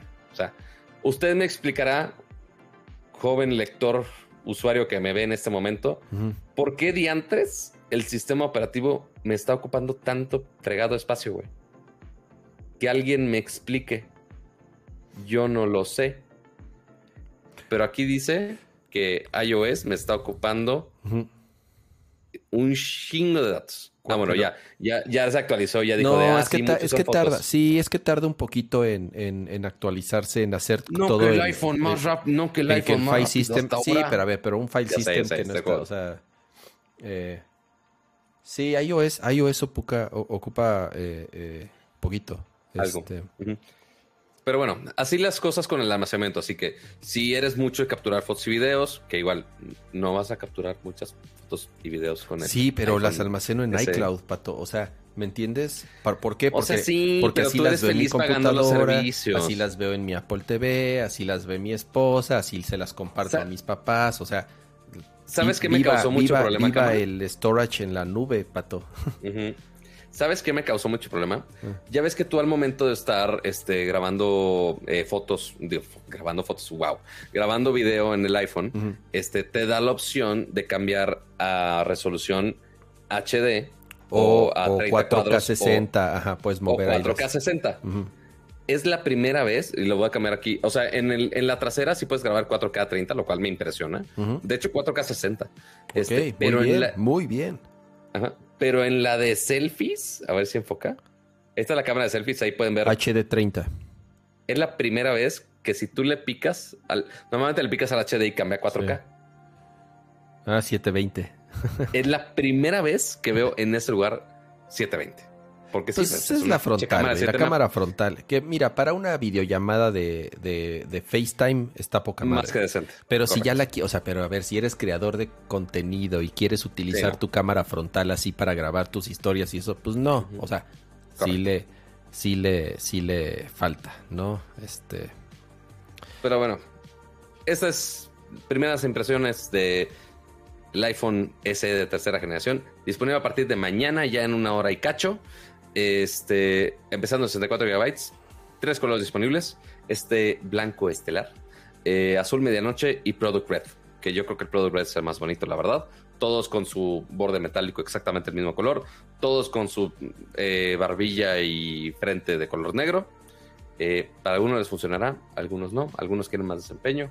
Este, y ya después me platican si con ese presupuesto de 11.500 que están dispuestos a apostarle más. Este, estamos ahí nada más checando al señor Mosca a ver si no hizo alguna locura, este, porque ahorita está presentando otras cosas. Ya hizo una locura esta semana, ahorita les platicamos, pero quizá hace otras locuras en Texas, porque aparte en Texas están locos. Eh, pero sí, les voy a hacer la pregunta. Si ustedes tuvieran un presupuesto de 11.500 pesos, ¿qué se comprarían? ¿Un iPhone SE de tercera generación como este? O, un Android media gama. ¿O se irían por un teléfono Android del mismo precio? Que quizá no es el procesador más fregón de la vida, pero que tiene mejores cámaras de 64 megapíxeles, una pantalla AMOLED completa, un diseño mucho más moderno. Respondan en la encuesta, mientras la pongo en este preciso momento. En lo que tú pones la encuesta, yo, yo veo la práctica de la Fórmula 1 que ya empezó. Ay, Dios mío. Cuánto multitasking aquí. Ya, ya, ni, ya ni la señorita Ofelia Pastrana, que era ama y, bueno, sigue siendo ama y señora del multitasking, de producir, checar el chat, responder todo, investigar, de googlear absolutamente todo en su momento.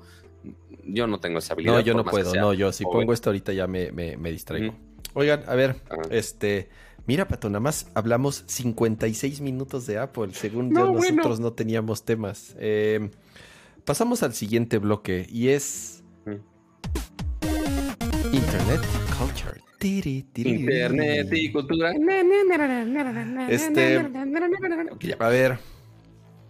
Como dicen, se congela el infierno, Pato. ¿Qué está pasando con Twitter? Eh. ¿Quieres que le cuente qué está pasando con Twitter? ¿Quieres saber qué caos está pasando? Empezamos, a ver, espérame, ¿qué, pusimos aquí con lo, con lo de, con lo de, con la primera noticia que pusimos aquí? Por fin, después de, ¿cuántos años tiene Twitter? En el 2006. Bastantes. 2006 se empezó Twitter, si no me equivoco. 2006. 2006, correcto. 2006, así es. Eh, una de los features o una de las funcionalidades que más han pedido los usuarios en la historia de Twitter, que yo no la entiendo, pero bueno, es, va a ser parte de la polémica también y es parte de la polémica del tema, es que por fin anunciaron que están trabajando en una funcionalidad para que puedas editar un tweet ya publicado. Ahorita, bueno, número uno dijeron apenas, bueno, que llevan un año trabajando en ese feature ya, de, ya en serio, o sea, ya, ya, ya sin güeyes programando de verdad. Y que en algún momento, cuando esté disponible, si es que está disponible, yo creo que es algo, yo creo que es algo que todavía está en discusión, pero que si lo llegan a lanzar estaría de manera exclusiva para los usuarios de Twitter Blue, que es estos usuarios que pagan una mensualidad para tener acceso a ciertos features, a ciertas funcionalidades, a ciertas ventajas dentro de la plataforma, ya sea en, el app como tal, como, como ciertos features, o al nivel, a la hora de estar tuiteando o utilizando la plataforma, ¿no? Entonces, eh, son varios puntos. Número uno, o sea, están trabajando en ella todavía. Yo opino o yo pienso que siguen discutiendo si es algo que, que, sea bueno o no que salga. Hay, hay, hay como muchas eh, cosas que hay que considerar. Y número dos, será solamente para los usuarios de paga, que como saben no está disponible en muchos países, son poquititos, no sé, creo que los cuento con una mano, tal vez. Eh, los, los países en donde Twitter Blue está disponible. Y aquí es en donde igual, si quieren ahorita, este, ya después de que corre la, la pusiste una encuesta, ¿no, Pato? Después de que corre la, la encuesta. Sí, pero, o sea, puede seguir mientras hablamos de estos temas y no pasa nada. Así es. Em, yo pienso que es riesgoso lanzar un feature así y lo sabe Twitter y creo que ha sido justamente digo, no nada más Twitter, ¿no? Pero en general es, es, una de las principales preocupaciones que se abuse de esta funcionalidad. Y me refiero a que, imagínate un tweet en el que se publica algo, empieza a tener tracción, empieza a tener retweets, empieza a tener este, replies, y de pronto cambias el mensaje, ya sabes, y, ya, y ya cambia el contexto, cambia eh, eh, la esencia de lo que quisiste comunicar, y entonces toda la gente que en su momento interactuó con ese tweet, pues de cierta forma fue o se va a sentir engañada o se va a sentir que, que se aprovecharon de la, de la funcionalidad para dar un mensaje y a la mera hora cambiarlo. Porque dicen, no, no, no, pero va a tener un letrero que dice editado.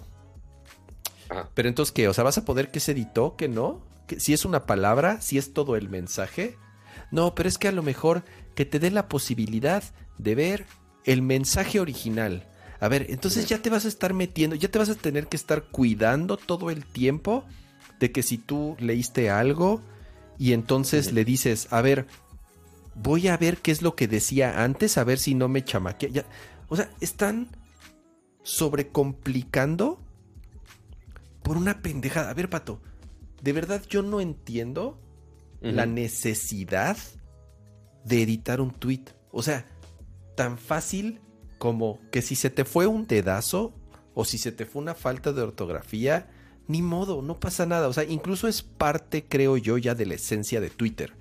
La misma inmediatez de Twitter, la misma manera en la que escribimos tweets y la misma manera eh, por la inmediatez que tiene la plataforma y porque todo lo haces en el momento y porque todo lo haces en caliente o porque si está sucediendo una noticia ni, ni tienes tiempo de escribir bien, pero lo más importante a lo mejor es subir la foto o subir el video.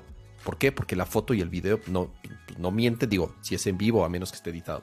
A lo que voy es, por la misma naturaleza de la plataforma, no pasa nada si se te va un dedazo, si se te va una falta. O sea, porque eso creo que es lo que la gente dice, ay, es que me equivoqué y entonces tengo, que, tengo que borrarlo y volverlo a subir. O sea, en el peor de los casos, lo borras y lo vuelves a subir. O sea, ¿me entiendes? Siento yo que ese es un problema muchísimo menor, mucho, mucho menor a que usuarios abusen de la funcionalidad de poder editar un tweet y entonces te digo, ya tengas que estarte cuidando, ya tengas que estar viendo, ¿fue editado? ¿No fue editado? Ay, sí fue editado. ¿Qué cambió? ¿Qué no cambió? Voy a compararlo. ¿Me entiendes? O sea, no entiendo de verdad la gente que lleva tantos años pidiendo esto, no lo entiendo. Eh, y por otro lado, ¿qué, qué, o sea, ¿en qué está? ¿Cuál podría ser la solución? No, no lo sé. A lo mejor, insisto, eh, eh, por, y, siempre digo lo mismo, ¿no? Mi mentalidad de pronto ya de, medio de viejito. Pero también como, no me cambien, no me el core del, pero también de la como, plataforma. Pero también como, como un usuario de Twitter desde, desde el primer año, Pato. O sea, yo sí soy así de los primeritos que se registraron en Twitter cuando salieron. Y siempre utilizando la plataforma. Sí, pero todas, o sea, todas las plataformas evolucionan. Sí, no es el mismo Twitter que conociste en 2006 cuando no, no, no, no, y, no, y te registraste la primera vez. No, no es así. Pero, o sea, el lado de poder editar tweets, yo creo que te lo vas a topar más con gente que crea contenido y deja tú crear contenido, también los que hacen comunicados oficiales, este, de una manera mucho más amplia y formal. Se ve medio, perdón, Pato, se ve eh, medio pinche tu cámara. Sí, no sé por qué, fíjate, es algo, es algo de internet. Ah, sí me dice que estoy mandando a, 300 kilobits, no sé por qué. Este, según yo sí estoy buena conexión. No Ni modo, mira, mientras te escuches, mientras te escuches bien no hay pedo. Perdón por interrumpirte, vas. Sí, no, no se preocupen. Igual ahorita esperemos, digo, no van a ver mi bella, mi bella carita, qué bueno, porque seguramente estoy sudando grasa de la hamburguesa que comí hace rato. Pero bueno, el punto, este, del lado de, creación de contenido, de estar haciendo comunicados oficiales en la plataforma de Twitter, sí es muy útil el estar editando tweets. Por ejemplo, pongo una noticia de, güey, el iPhone 13 salió, va a salir este, el día 8 de abril.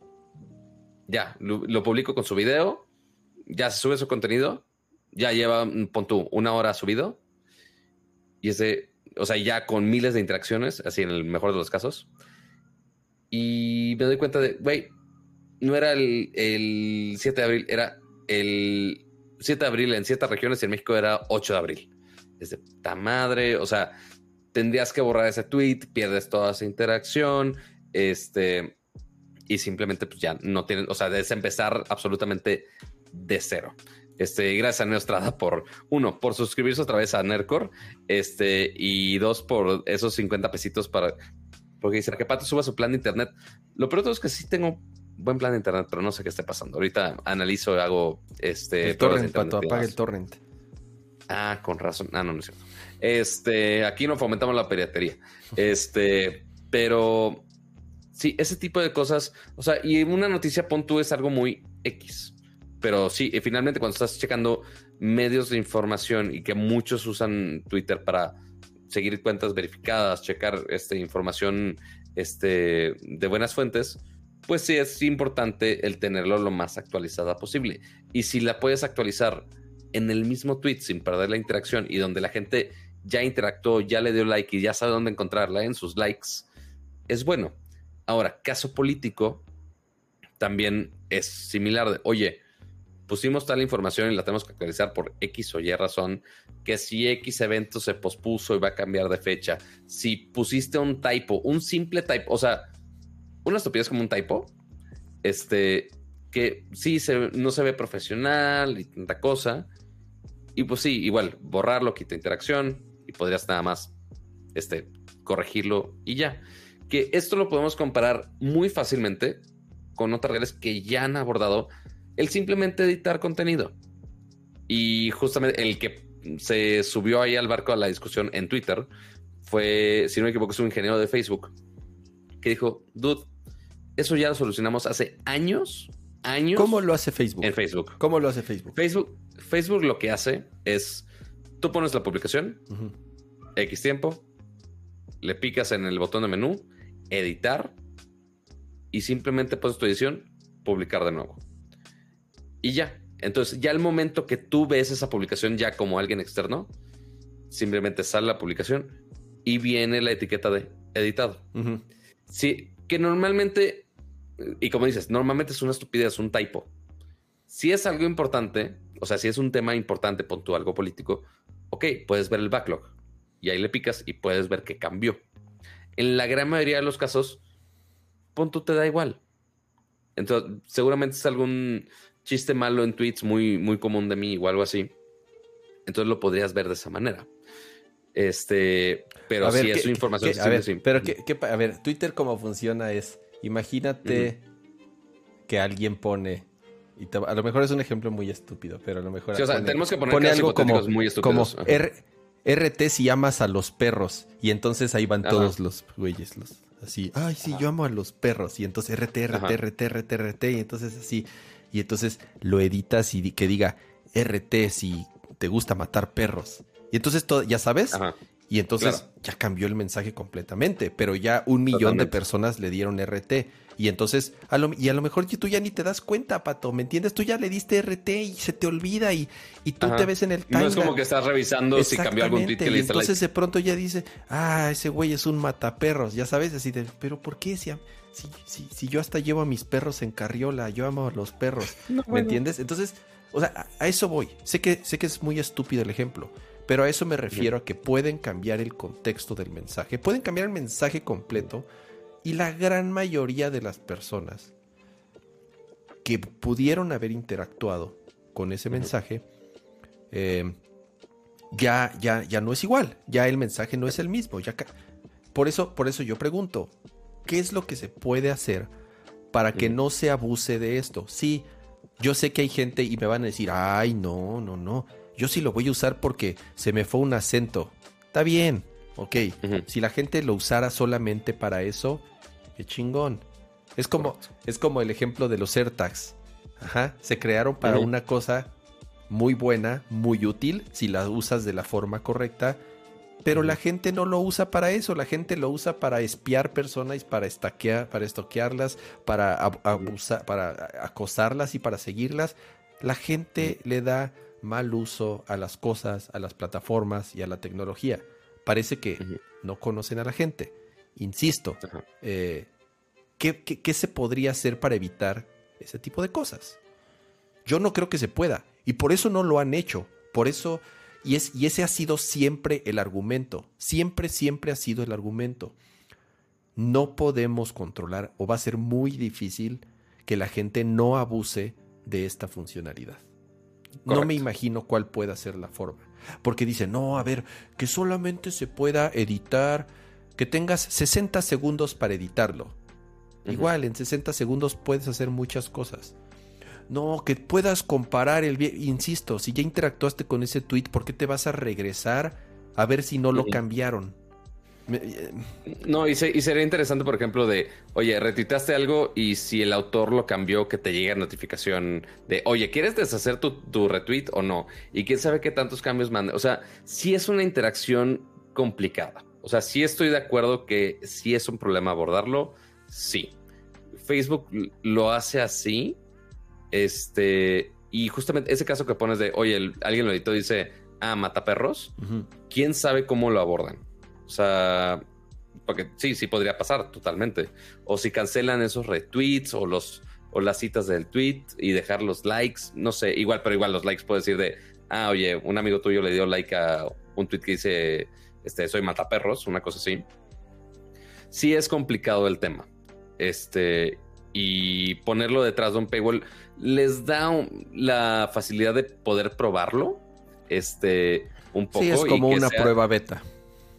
Y aparte le hace más difícil que alguien malicioso quiera intervenir, porque significa de, ah, güey, quieres trolear a la gente, tienes que pagar más. Que posiblemente la gran cantidad de trolls de ese calibre no está dispuesto a pagarlo. O sea, para sus promesas de internet es como, ah, si necesito pagar, ya, chole. Pero no creo que sea suficiente. Habrá que ver cómo la aborda Twitter, este, si es que pasa o no, porque deja tú, el botón de editar sí, causa controversia, pero causa más controversia, yo creo, el quién está ahorita presionando a que esa función suceda. Y yo creo que es lo importante de la nota de esta semana. Eh, siguiendo con el tema parece, de Twitter. Hasta parece. Mira, yo ya no sé si es una gran coincidencia. Ajá. Si es. Eh, si los tiempos se, se, ajustaron para que sucediera, si ya estaba plan, no lo sé. Pero la otra noticia importante, de hecho, más importante, creería yo, que, con la que empezamos, es que Elon Musk adquiere el 9.2% de Twitter y se convierte en el individuo con mayor acciones, con mayor número de acciones en todo Twitter. Eh, o sea, no hay nadie, ni siquiera Jack Dorsey, o sea, ni siquiera los founders de Twitter tienen un porcentaje tan alto como el que ahorita tiene Elon Musk.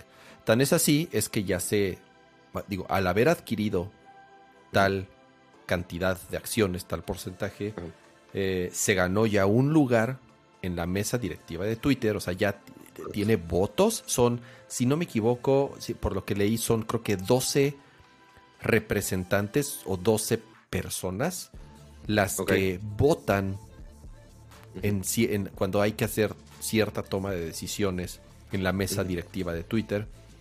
Y Elon Musk ya se convirtió en, una de esas personas. Em, sí, o sea, porque ahí, o sea, sí, Elon Musk compró las acciones, e igual 9.2% de todo Twitter. Que fue un chingo de este, dinero. ¿Cuánto, cuánto fue? Un chingo de dinero. De hecho, fue, o sea, no dijeron cuánto fue su inversión inicial, pero este, lo que sí es que al momento que Elon Musk hace esa compra, las acciones de Twitter también se disparan, suben un 27% y ya esas, esas mismas acciones que había comprado Elon Musk también crecieron el, 20, el 27% y al menos eh, cuando saqué la nota del día de ayer para imagen, ya esas acciones valen más de si no me equivoco, es 2.200 millones de dólares. Para pronto subieron, o sea, de un día para otro, sus acciones subieron el 30%, lo cual es. Correcto. O sea, además para alguien, además para alguien que ha sido acusado de manipular costos de acciones en Twitter por, por noticias o por lo cual es ilegal. Que si Dogecoin, que si memes, que si lo que sea, Ha estado no, o sea, nada más por lo poderoso que es, digo, no por nada ya es el, la persona más rica del mundo. Hoy en día Elon Musk ya es el número uno en el mundo de, o sea, la, persona más rica del planeta. Eh, ha estado a nada. Eh, de hecho, le han hecho ciertas investigaciones por manipulación de mercado. Entonces, imagínate y aparte, que inclusive esta misma compra, perdón, este, esta misma compra se supone que tú tienes que avisar a los días, o sea, cuando tú haces esa compra de las acciones, al menos según la regulación gringa, tienes que avisar dentro de 10 días que hiciste esa compra. Justamente para evitar que estés manipulando mercados, ese tipo de cosas. Y aparentemente esa compra Elon Musk la había comprado hace algunas semanas atrás. Este, más, mucho más allá de los 10 días, pero hasta esta semana se anunció. Este, entonces sí está fuera de la ley y podrían poner una multa, pero una multa de 100 mil dólares. O sea, lo máximo, una multa de 100 mil dólares. Es, lo que es nada. es lo, es, son las monedas que tienen el cenicero del coche, güey. O sea. Correcto. es idea. Sí, o sea, es, es, poco lo que podrían penalizar a Elon Musk por ello. Pero aquí el detalle, o sea, fuera de que si manipulación de mercados y demás, o sea, yo creo que es más importante para nosotros es qué efecto puede tener el que Elon Musk tenga parte este, de, las, acciones de Twitter. Técnicamente Twitter no estaba obligado a que lo pusieran en la mesa directiva, pero lo hicieron eh, y le va a servir de dos maneras. Una, pues bueno, Elon Musk pues sí va a tener cierto control de decisión sobre las acciones que haga Twitter de aquí en adelante como, como empresa y como producto. Eh, pero también el hecho de que Twitter meta a Elon Musk a la mesa directiva, lo forza a que no pueda, a que no pueda tener más del 15% de la empresa. O sea, de las acciones no puede, o sea, por estar en la mesa directiva, no puede tener más del 15%. Entonces, lo metieron también parte por protegerse de que este señor no se le vaya a volar la canica y vaya a comprar todas las acciones y ya, o sea, totalmente tiene todo el control de la empresa per se. Entonces es una medida de protección de parte de Twitter. Igual tiene, igual tiene poder, pero no el poder absoluto. Este.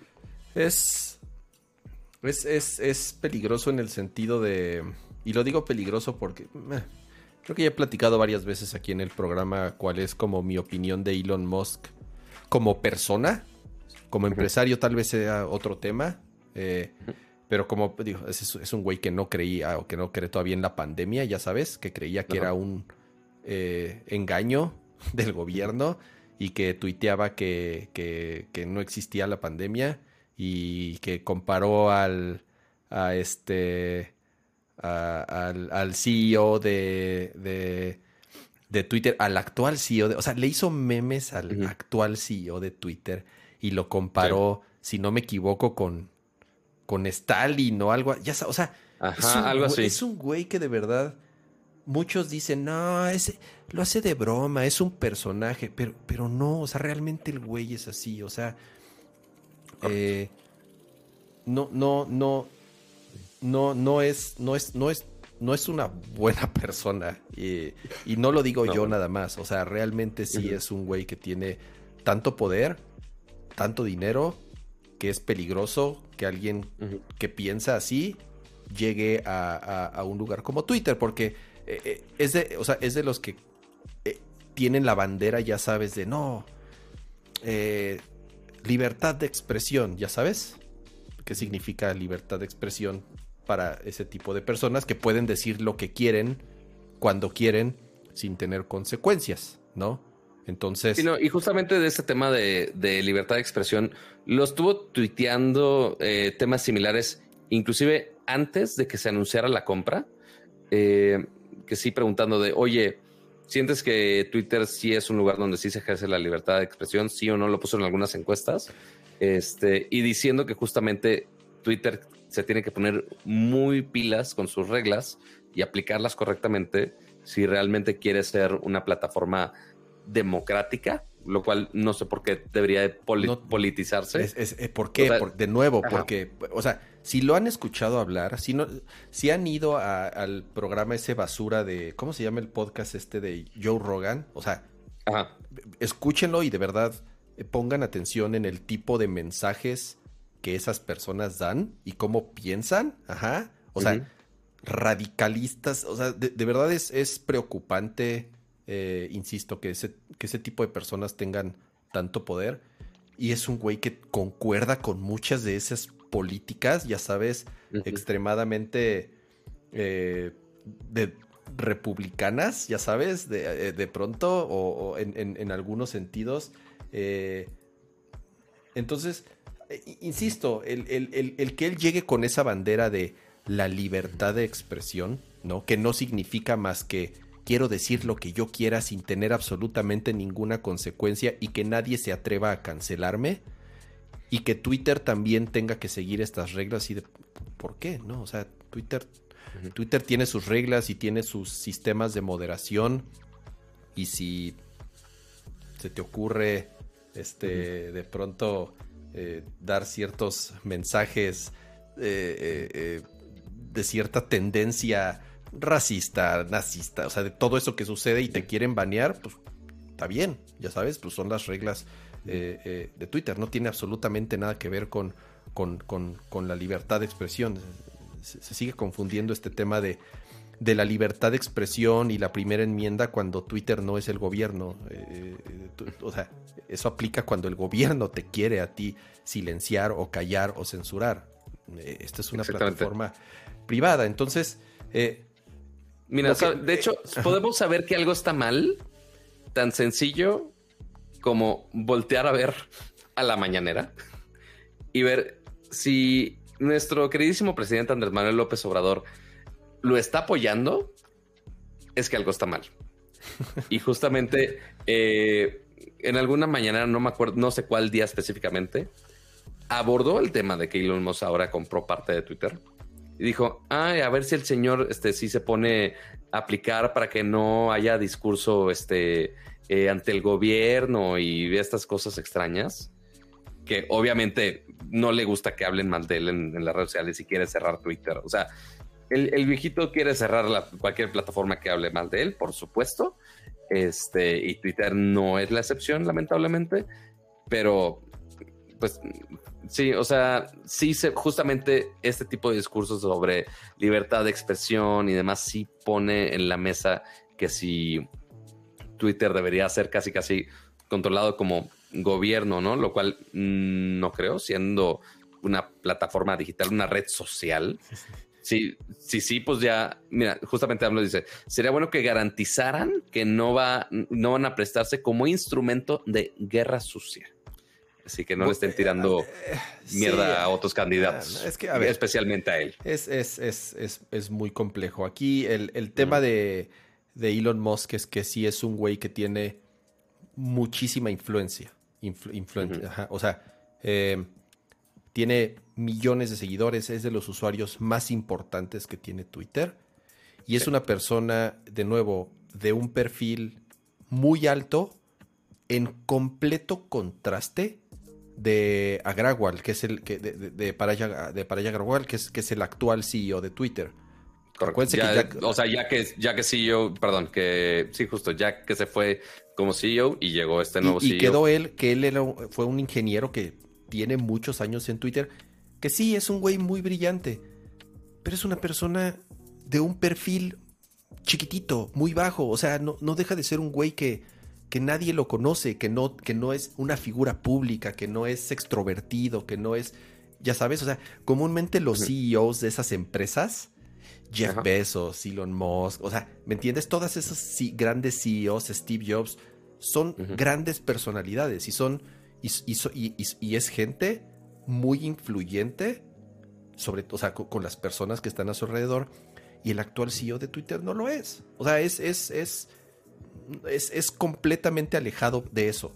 Muchos dirían que bueno. ¿Por qué? Porque no necesitamos que un cirquero sea el que, el que, el que este, dirija nuestras compañías. Como hoy Elon Musk en el stream que estábamos viendo hace rato. Ya sabes, salió con su sombrero de vaquero, sus lentes oscuros, salió vestido de vaquero porque estoy en Texas. Como voy a estrenar, entonces salgo, salgo disfrazado de vaquero. Está bien, hay gente que le gusta eso y por eso el güey es tan influyente y por eso el show es, parte del show y es parte de su personalidad. Pero sí es alguien que en una plataforma como Twitter podría llegar a influir a personas que están dentro de la mesa directiva en actuar y en votar de ciertas maneras que yo sí creo podrían afectar la plataforma. ¿no? O sea, que sí ha tratado de llevar ciertas reglas, que sí ha tratado de llevar, eh, de ser coherente. No son perfectos. Twitter tiene mil pedos, como todas las plataformas tienen, tienen mil pedos. Pero creo que la han sabido llevar. A veces son lentos en reaccionar, ¿no? Pero por algo Twitter sigue siendo tan importante y trascendental después de tantos años, ¿no? Eh, porque de una u otra forma han sabido tomar ciertas decisiones. Y con un güey tan, tan, de pronto, o sea, tan, tan arrancado, o sea, que de pronto, que, dependiendo del humor. Sí, puede ser muy, muy, muy radical. Del humor que tenga en el día, imagínate, o sea, sí pueden, o sea, podría tumbar al CEO de Twitter en cualquier momento.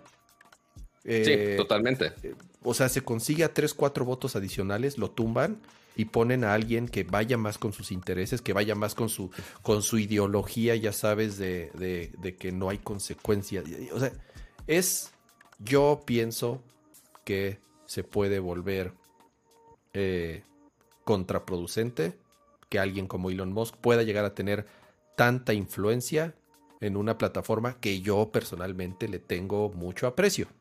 Siempre lo he dicho. Totalmente. ¿no? Entonces, eh, no lo sé. Eh, es, como siempre, es muy, es, muy, muy pronto, apenas se dio esta noticia. Pero muchos están diciendo así de, ya ven, llegó Elon Musk y ya, y como lo puso en una encuesta de que a ver y preguntó a los usuarios a ver si querían poder editar sus tweets. Inmediatamente después inmediatamente, del anuncio. Inmediatamente salió Twitter a decir, ya estamos trabajando en el botón, o sea, ya sabes, hasta parece que está montado. es, es, es, demasiado, este, eh, eh, no, no, no sé, no sé, no sé cómo describirlo, ¿no? Insisto, yo personalmente no empatizo para nada en la forma de pensar de ese güey. Sí, a veces me da risa y, ah, sí, sí, qué cagado. Pero cuando tienes tanto poder y tanto dinero, el chiste ya deja de ser chiste, ¿no? Entonces se puede convertir en, en, en algo peligroso, como cuando a principios de una pandemia a tus 80 millones o 30 millones, no sé cuántos millones de followers tenga ese güey, les dice, ay, no se crean nada, no existe, es un invento del gobierno, casi, casi, ya sabes, o sea, es, es, es, es, peligroso, ¿no? Eh, Tiene nada más 80 millones de seguidores. 80 millones, mira, la tiene a la primera, 80 millones de, de, seguidores tiene, tiene hilo. Mejor que se dedique a hacer sus coches chuecos, mal puestos las puertas, mejor que los haga bien, mejor que los entregue a tiempo Ajá. Porque, porque no, no, no entregan sus coches a tiempo, se están tardando años en entregar sus coches y cuando los entregan, los entregan con las puertas chuecas o con las ventanas este, eh, que no sellan bien o con las cajuelas que, que, no encajan y los paneles mal pintados. Mejor que se dedique a hacer bien sus coches, que están bien chingones, pero pues de pronto están mal hechitos y además no los están entregando a tiempo. O su camioneta que la presentó hace cinco años, seis años. Y, y, no, bueno, sí, parte, sí tiene no, no, tiempo, ¿no? ¿Y, ¿Y cuándo va a salir? Mira, te digo qué es lo que ha salido. Tengo miedo. Acá está. El de juguete. Es lo único, es lo único que ha salido. Mira, aquí 2019 se anunció. Aquí tengo mi Cybertroca y este y no y no sabemos cuándo va a salir, güey. No, ya no hay fecha. O el ¿qué presentó antes? Justo, el este... justo no, no, no, justo se acaba de decir fecha que la tirada es que para el siguiente año. y el siguiente año nos van a decir que para el siguiente año. El Roadster nuevo, Pato. ¿Hace cuánto anunciaron el Roadster nuevo? No, o sea, también lo mencionaron hoy. Ya se lo cobraron a las personas desde el primer día. ¿Y dónde, dónde está? ¿Dónde está el maldito Roadster? No, no sabemos, ¿no? Entonces. Yo no lo este, sé. Yo no lo sé. Pero justamente, pues sí, Elon Musk está abarcando muchas cosas. Desde Tesla, Starlink, eh, SpaceX, así de, ah, también bajes al espacio, ¿por qué no? Este, y sí, ahora Twitter es como de, güey, ¿qué Güey, parece que es un meme. Para él parece que lo hizo de, de, meme, o sea, para él fue un meme. Tiene tanto dinero que dijo, ay, Twitter. Lo peor es ahí me divierto, ¿eh? es mi playground, Twitter. Ahí como ahí me divierto un chingo, ahí, ahí voy a meterle, este, ahí, ahí me voy, le voy a meter dinero. Ya sabes, así de, no, espérate, güey, quédate, quédate en tu desmadre, güey. Mejor, mejor vete, quédate en, tu desmadre. Pero bueno.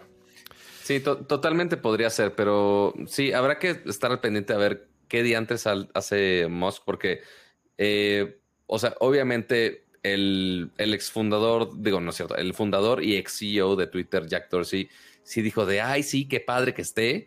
Eh, a pues también, ajá, pero a pues no es como que él va a decir el CEO de, ah, me caga que esté Elon Musk en la mesa directiva. Le tiene que decir que sí, le está metiendo no sé cuántos miles de millones de dólares a su empresa. O sea, no tiene mucho a dónde hacerse.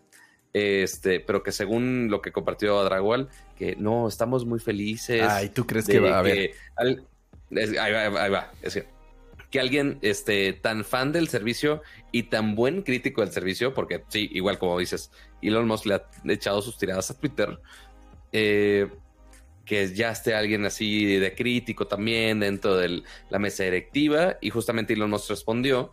Eh, mencionando de sí, estamos muy, este, estoy muy emocionado para apoyar este, cambios grandes en Twitter este, de los siguientes meses. O sea, ni siquiera largo plazo, es ya meses que ya empiecen esos cambios y justamente después de lo de la encuesta, eh, Twitter tuvo que mm, como parchar y decir de, oye, nosotros desde antes de que llegara este señor a tuitear sus tarugadas, ya estábamos trabajando en lo de editar tweets, este, con lo de Twitter Blue, etc, etc, para que al menos se den como no tan fáciles de, ah, no es nada más porque Elon Musk dijo, no, es este, porque simplemente ya estamos desde antes y no tiene tanto poder todavía este señor en la empresa. Pero habrá que ver qué locura se le ocurre. Este, si fomenta más NFTs extraños, si este, cancela la libertad de expresión ahí en Twitter, si la limita por algún estatus gubernamental, no lo sé. Pero pues habrá que esperar a ver qué, qué tanto billetazo le mete ahí. Cortinilla, pato, cortinilla. Cortinilla, tenemos cortinilla de videojuegos. Uh. Eh, ñam, ñam, ñam, ñam. ¿Qué tenemos? Ñam, ñam, tenemos? Fuiste como gato. Nuestro, ¿Cuál es nuestro primer tema de videojuegos? Uh, uh, uh, Unreal Engine. Eh, ¿Mm? Lo presentaron. ¿Qué día presentaron Unreal Engine, pato? Pues mira, no sé el día exactamente, pero fue esta semana, que seguramente fue el lunes. o, el, no creo que martes. Pero esta semana eh, anunciaron Unreal Engine 5. Y seguramente muchos me van a decir, güey, ¿de qué hablas? Unreal Engine ya tiene rato. Y ojo, qué bueno que ya mejoró la calidad de internet. Aparentemente mi internet estaba bien. No sé qué haya pasado, si era de tu lado de mí, no sé pero al menos yo hice todos mis pruebas y por haber y estaba bien. Y ahorita ya mejoró, entonces ya ni para qué hacer pruebas. Lo bueno es que ya me pueden ver mi bonita carita toda grasienta y, jodida. pero bueno, este, así de, oye, pero ¿de qué hablas? Si Unreal Engine 5 ya se había anunciado hace rato. O sea, sí, pero no había salido al mercado. Sí, no lo habían lanzado. O sea, sí, algunos desarrolladores así muy amiguis de Unreal ya tenían acceso, ya podían subir algunos demos. Eh, no sé si se acuerdan con la película de Matrix también subieron ahí como un demo de, Unreal Engine que también se veía increíble. Este, que creo que todavía está disponible. Eh, pero en sí ningún juego completo ha sido lanzado con Unreal Engine 5. Entonces, ¿cuál es la gran noticia? Ok, ya está disponible. Todos esos demos técnicos que hemos visto ya los pueden los developers aprovechar al 100% para que próximamente ya estén disponibles estos juegos y aprovechen todas estas tecnologías increíblemente locas este, que seguramente se van a aprovechar mucho en las consolas de siguiente generación que sí soportan Unreal Engine 5, ¿no? Em, estuvo, eh, fue, fue, como rápido ahí el evento, lo único que hicieron, bueno, parte de lo que mostraron fue un, un demo técnico, como le llaman, eh, hecho por The Collision, que es, un estudio de, desarrollo. Y, de los que hacen Gears of War, ¿no? Así es. Y, que Gears of War, digo, acuérdate que, bueno, originalmente era, de, era de Epic, exactamente, originalmente era de Epic y siempre fue, siempre fue hecho, siempre fue estandarte de Unreal Engine, ¿no? De cierta manera. ¿Cómo se llamaba? ¿Unreal Tournament? Unreal, algo. Unreal Tournament eh, fue o sea, los primeros monstruos así grandotes, muy a la War. El primer juego que utilizó Unreal Engine fue Unreal, así se llamaba. Ah, era solo Unreal, ok. Unreal, ajá, o sea, el juego se llamaba Unreal. Y después salió Unreal Tournament, que fue un juego tipo arena, o sea, un shooter tipo arena. Eh, ya después salió la secuela. Pero digamos que, que, ese engine surge por un juego llamado Unreal. Por eso se llama Unreal, el engine, ¿no? Este. Entonces el, tema de este engine es, número uno, es de los más utilizados en el mundo. No te podría decir si es el más utilizado en el, en el, en el mundo. Yo creo, que, yo creo que está cerca de ahí, o por lo menos eh, me refiero, obviamente, en, cuanto a desarrollo de juegos. Eh, es gratis, y me refiero a que es gratis, es que si tú eres un estudio o un developer pequeño que quiere lanzar su juego utilizando Unreal Engine, no te cobran nada de regalías siempre y cuando no rebases un millón de dólares de ingresos. Ajá. Similar a lo que teníamos de cobras de, Apple, de, oye. Así es. Entonces, ok, quieres sacar un juego, puedes descargarlo hay demos, hay tutoriales, hay un chorro de recursos para si es que te gustaría aprender a, desarrollar. Que finalmente eso es lo que quieren ellos. O sea, que justamente aprendas absolutamente todos los trucos sabios y por haber, que, que eh, aproveches todas las tecnologías posibles para que puedas sacar un producto muy, muy, muy cañón para que eventualmente ya superes esas regalías y ya tengas que pagarle a los señores. Así es. Entonces, em, a lo que voy es, es, es, es son, es, interesante el lanzamiento porque, sobre todo porque ahorita ya hay consolas de nueva generación o de, lanzamiento reciente que bien podrían aprovechar eh, los beneficios de este motor. En general, bueno, además de, decir que ya hay estudios trabajando en juegos con este motor, se mencionó eh, Stalker 2, que bueno, desgraciadamente ahorita Stalker al ser un, un, juego desarrollado por un equipo eh, ucraniano, pues están detenidos ahorita, o por lo menos han tenido por obvias razones muchos problemas en este en el desarrollo de, del juego. Pero, por ejemplo, uno súper importante, como el siguiente de Witcher, va a utilizar un Real Engine 5, lo cual. Eh, y eso lo lanzaron hace como un par de semanas. Apenas, apenas, lo cual es interesante porque, porque porque el, estudio que hace de Witcher utilizaban un motor propio, ¿no? Que es, acuérdense que hicieron lo mismo para, para Cyberpunk, bla, bla, bla. Em, que, bueno, fue el mismo motor que usaron para Cyberpunk y ya vieron que Cyberpunk no tomó también ese engine. Entonces dijeron, híjole, vámonos con algo más estable y que alguien esté trabajando bien en serio con ese engine. Ese es, Esa es la ventaja, Pato. O sea, el que tú decidas desarrollar tu juego con un engine como Unreal, sí, vas a pagar, vas a tener que pagar regalías, sobre todo si eres un estudio AAA y si es un juego que va a vender muchos millones.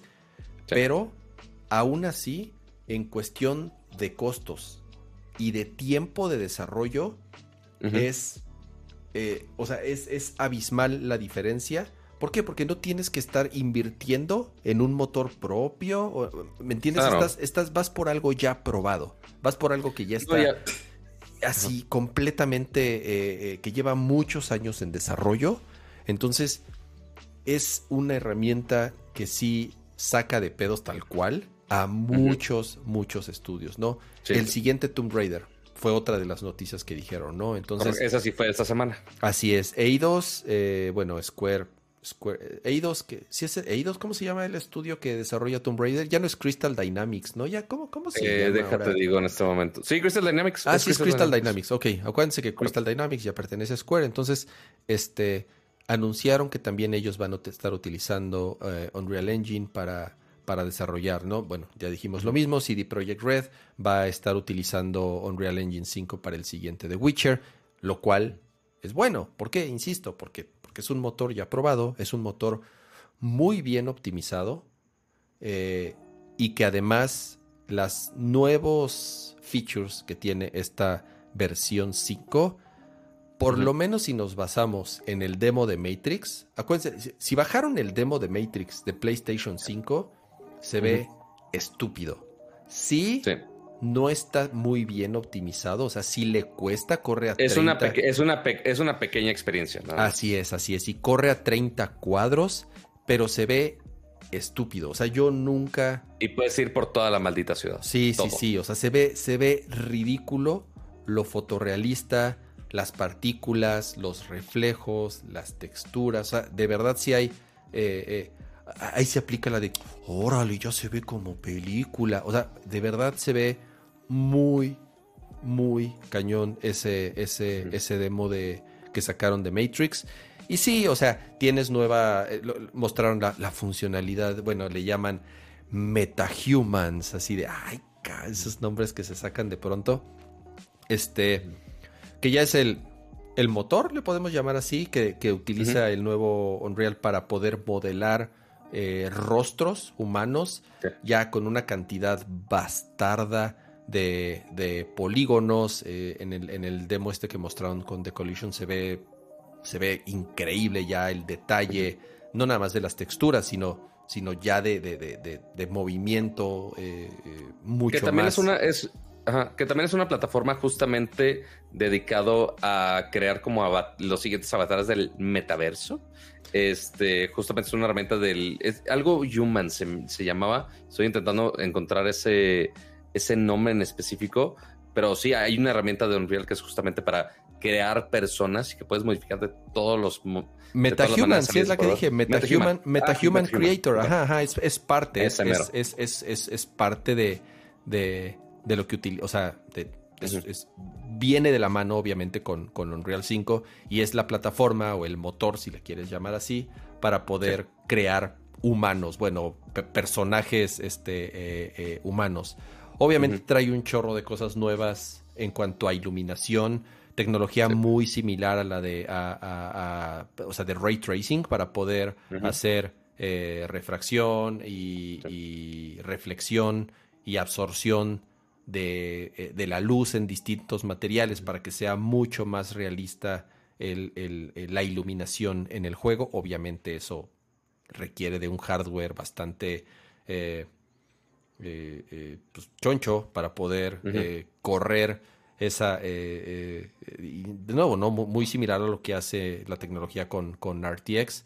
Em, a nivel partículas, a nivel polígonos, o sea, es más, más, más. Como siempre, todo es el siguiente, el, como una siguiente versión, es todo más, más texturas, más polígonos, eh, mejor iluminación, mejor física, personajes mucho, o bueno, este, humanos mucho más realistas como tal.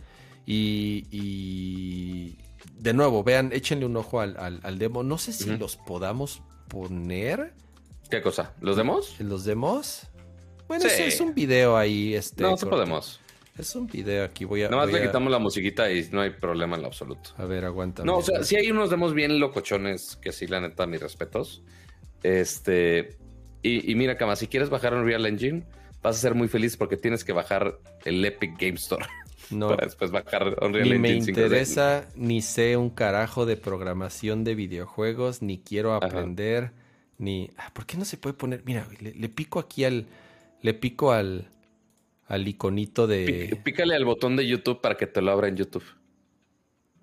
Y a ver, y me lo va a abrir en YouTube. No, güey, mira, le vale madres. ¿No? No, mira. O pícale, o pícale botón derecho, copiar link. A ver, güey, mira, aparte me pone... Si le doy. Ah, vale madres.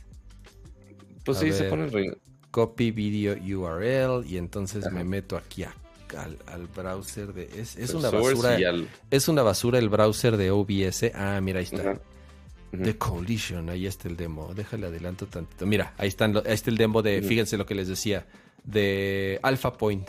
Eh, de, de, la luz, de cómo refleja, de cómo absorbe la luz, eh, los objetos. esto es el, es el ray tracing llevado al hiper mega mame con muchos detalles.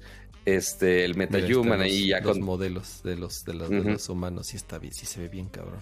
Sí está muy... O sea, y de los... o sea, recordemos que todo eso, en teoría, lo está rendereando en tiempo real. eso dijeron que lo está rendereando un Xbox Series X. Ok, entonces eso, ese tipo de calidad de gráficos, técnicamente los podemos tener en tiempo real en una consola de, de las de nueva generación, sea un Play 5 o Series X. Técnicamente podríamos tener todo esto. Este, pero falta ver qué juego puede aprovecharlo. Sí, y sobre todo. yo creo que van a faltar todavía por lo menos un par de años para ver los primeros juegos. Yo no sé si Stalker 2 tal vez sea el primero, porque es el que más tiempo lleva en, desarrollo. Digo, ya con las broncas que tienen ahorita de desarrollo, no sé qué tanto se siga trazando. Yo creo que tal vez ya el año que entra podamos ver el, primer juego ya desarrollado con, con Unreal 5. Em, estoy, viendo el video, la verdad no lo había visto. Sí, sí se ve, muy, sí se ve muy, sí se ve bien cañón. No, y aparte, o sea, porque se ve muy ahorita, Sí, porque ahorita volteamos a ver los juegos que salen, se hace en Xbox o Play 5 y decimos, eh, todavía no ha hecho el salto a la siguiente generación. no, no, espérate, espérate, Pato. Este Horizon se ve. pero es un juego de, de, Play 4 ah, optimizado para Play 5. Pero a pesar de eso, a pesar de eso se ve estúpido.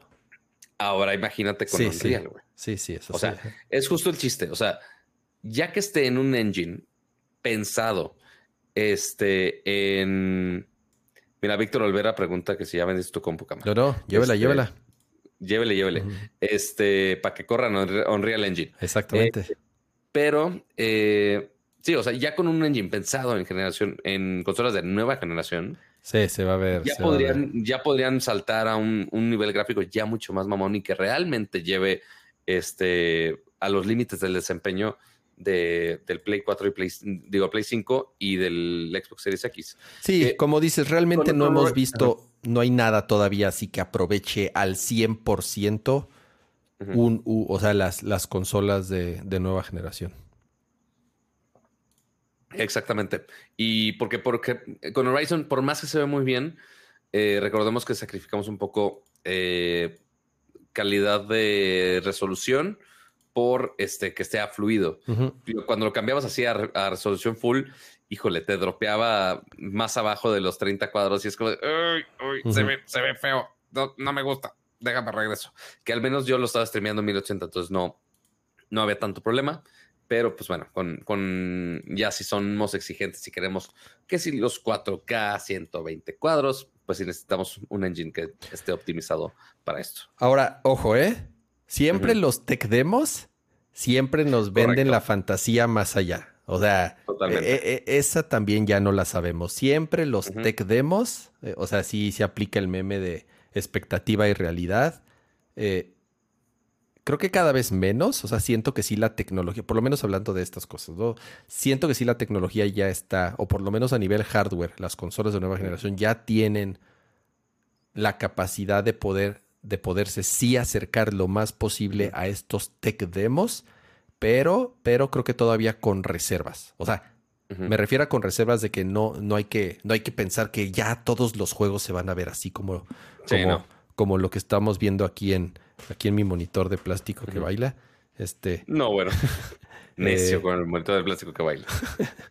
este. Y, y, inclusive se dignó Bluespeaks eh, Maco a regañarme, dice, no, Pato, sí, en Horizon sí son 30 cuadros estables, ni de pedo. O sea, Kama y yo, o sea, hasta ya le estoy metiendo palabras a la boca de Kama. Yo creo que los dos te podemos asegurar que no son 30 cuadros estables. Estables no. Ni de pedo. Estables todo el tiempo. No. O sea, Sí, sí, yo sí, yo sí lo jugué un rato con la resolución 4K. Yo también. Y, sí trata de mantener los 30, o por lo menos, eh, pero de pronto hay ciertos momentos cuando hay mucha acción que, o sea, sí, sí, Le, sí baja, sí baja, este. Sí, no, 30 estables ni de pedo. Oye, a ver, es que ya lo pusieron dos veces en el chat. Dice, eh, dice que en la presentación que Fortnite ya está en Unreal 5. No sé a qué se refieren. O sea, sí, pero. O sea, el, el development de Fortnite en Unreal 5, sí, sí está en development. ahorita la versión que estamos corriendo en nuestras consolas actuales no está en Unreal. Voy a leer exactamente como dice el comunicado de prensa en inglés. A ver. No sé si hay versión en español. Deja reviso rápido si da una opción de idiomas para no andar eh, parafraseando. Creo que no, pero déjenles digo, en este preciso momento dice. Eh, como algunos ya saben, eh, las nuevas funciones y workflows eh, que ha estado en producción en desarrollos, en desarrollo de Fortnite y también de la experiencia de Matrix Awakens, la experiencia de Unreal Engine en el demo. Este, y ya, es todo lo que dice. O sea que en el desarrollo de Fortnite y en la experiencia de Unreal Engine 5, este, de Matrix. Y ya, es todo. O sea, sí, obviamente va a estar en desarrollo para Fortnite. Obviamente, es la misma empresa, es Epic Games, son los mismos. Este, pero. Seguramente, o sea, eh, mira, visualmente no va a cambiar el juego. O sea, Fortnite te no feo. Ajá, Fortnite es feo, es la neta. Fortnite es feito. A, veces, este a veces cuando sí le pones el ray tracing está eh, pero, pero es feito, o sea, sí, sí, o sea, a ver, corre en Switch. Es el, es el. Ajá, o sea. O sea, sí, no va a correr el Unreal 5 en Switch. No, por eso, pero a lo que voy es, o sea, es un juego que evidentemente eh, sus visuales no es el punto fuerte, ¿no? Es más importante que corra fluido. ¿Por qué? Porque es un juego, es un shooter. Entonces ahí lo más importante es que el juego corra fluido y no que se vea espectacular, ¿no? Entonces, a lo mejor en algún punto sí utiliza el motor nuevo, pero para ciertas cosas, a lo mejor eh, para cargar el contenido dinámico. Eso es algo súper interesante que tiene Unreal Engine 5. Eh, eh, no me acuerdo cómo le llaman a la tecnología, pero tiene, tiene, tiene algo que justamente para los juegos de mundos abiertos, está muy bien optimizado de la manera en la que cómo carga la información, cómo renderea los objetos a distancia, cómo de forma dinámica este, ajusta las texturas y la iluminación para que en mundos abiertos... No, creo que me voy a tener que corregir que sí, Fortnite creo que ya está en Unreal 5. Fortnite ya está en Unreal 5. Eh, a lo mejor utiliza justamente esta tecnología de la que te estoy hablando, ¿no? Al ser un mapa tan grande, utiliza estos beneficios de Unreal 5 para cargar los terrenos, las texturas, los polígonos de una forma mucho más eficiente.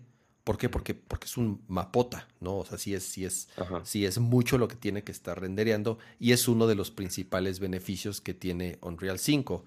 Justamente eh, eh, para los juegos de mundo abierto, el poder ser más eficientes en la manera en la que cargan la información, ¿no? No, a ver, dice, con la llegada de la temporada 3 de Fortnite, de Chapter 3, eh, el desarrollo de Fortnite ha cambiado a ser Unreal 5. Eso fue el 7 de diciembre de 2021. Pero no si significa que ya la actual ya está en Unreal. Pues sí, no tengo la idea. Pues a lo mejor sí, o sea, digo, no tengo la idea. No lo sé. Eh, podría ser. No, podría ser necesariamente para se los nota, Se nota que hace mucho que no lo juego. Así es. Em, siguiente tema, Pato. Ah, güey. Me dio un chorro de. De. de emoción. este. El, saber. Aparte, bien raro, güey. No sé, no sé por qué lo anunciaron así nada más. Creo que fue con un tuit o algo así. Creo que estoy. Creo que ya sé. Creo que sé a dónde vamos. Pero. De hecho, hubo dos, dos anuncios de juegos hiper mega retros. Bueno, uno más retro que otro que se anunciaron esta semana que o van a tener remakes o van a tener una secuela. Rarísimo. Pero vamos a empezar justamente con el que pusiste este en pantalla.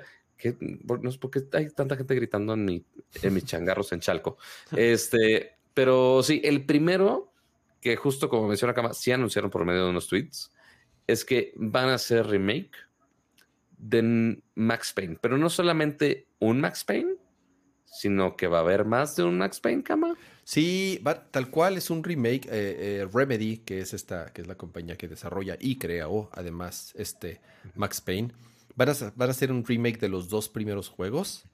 Y no solamente son los dos mejores Max Payne, porque, porque el 3, el 3 no es, el, 3 está bueno, pero, pero pero comparado con el 1 y 2, o sea, el 1 y 2 son así obras de arte, güey. O sea, para mí Max Payne es eh, tanto el 1 como el 2.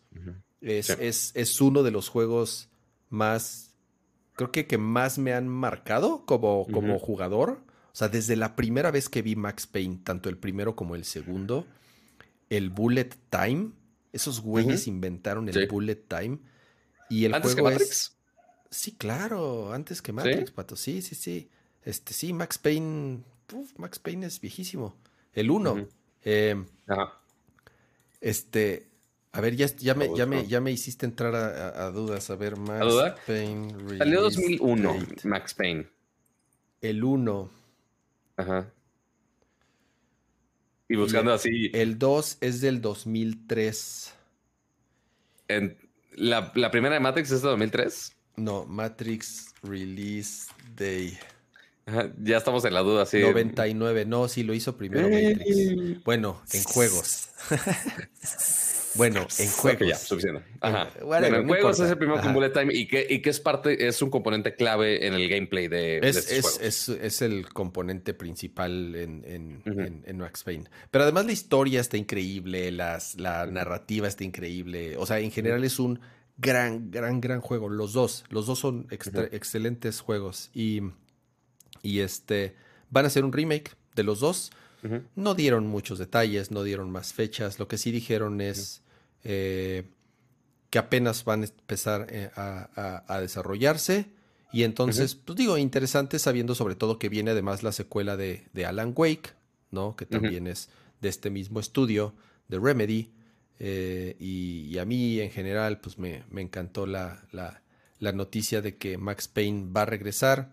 No como secuela, a lo mejor que es como lo mejor que pudo haber eh, pasado, pero sí como, como, como remake de los dos primeros. ¿Sabías que el, modelo del personaje de Max Payne, o sea, está basado en Sam Lake, que es el creador y escritor de... Ah, míralo, no de, de, este del juego. Digo, Sam Lake, como saben, es, él sigue en Remedy, él también es el creador de, de, Alan Wake y, y él, él, creó a Max Payne, el, personaje, él escribió la historia y todo y entonces justamente basaron el diseño del personaje. Tú ves a Max Payne y es tal cual es, es un, es un modelo, es, es, es, un, es una réplica el, modelado este, basado en, en este, Y aparte el güey es súper bloque. En Sam Lake.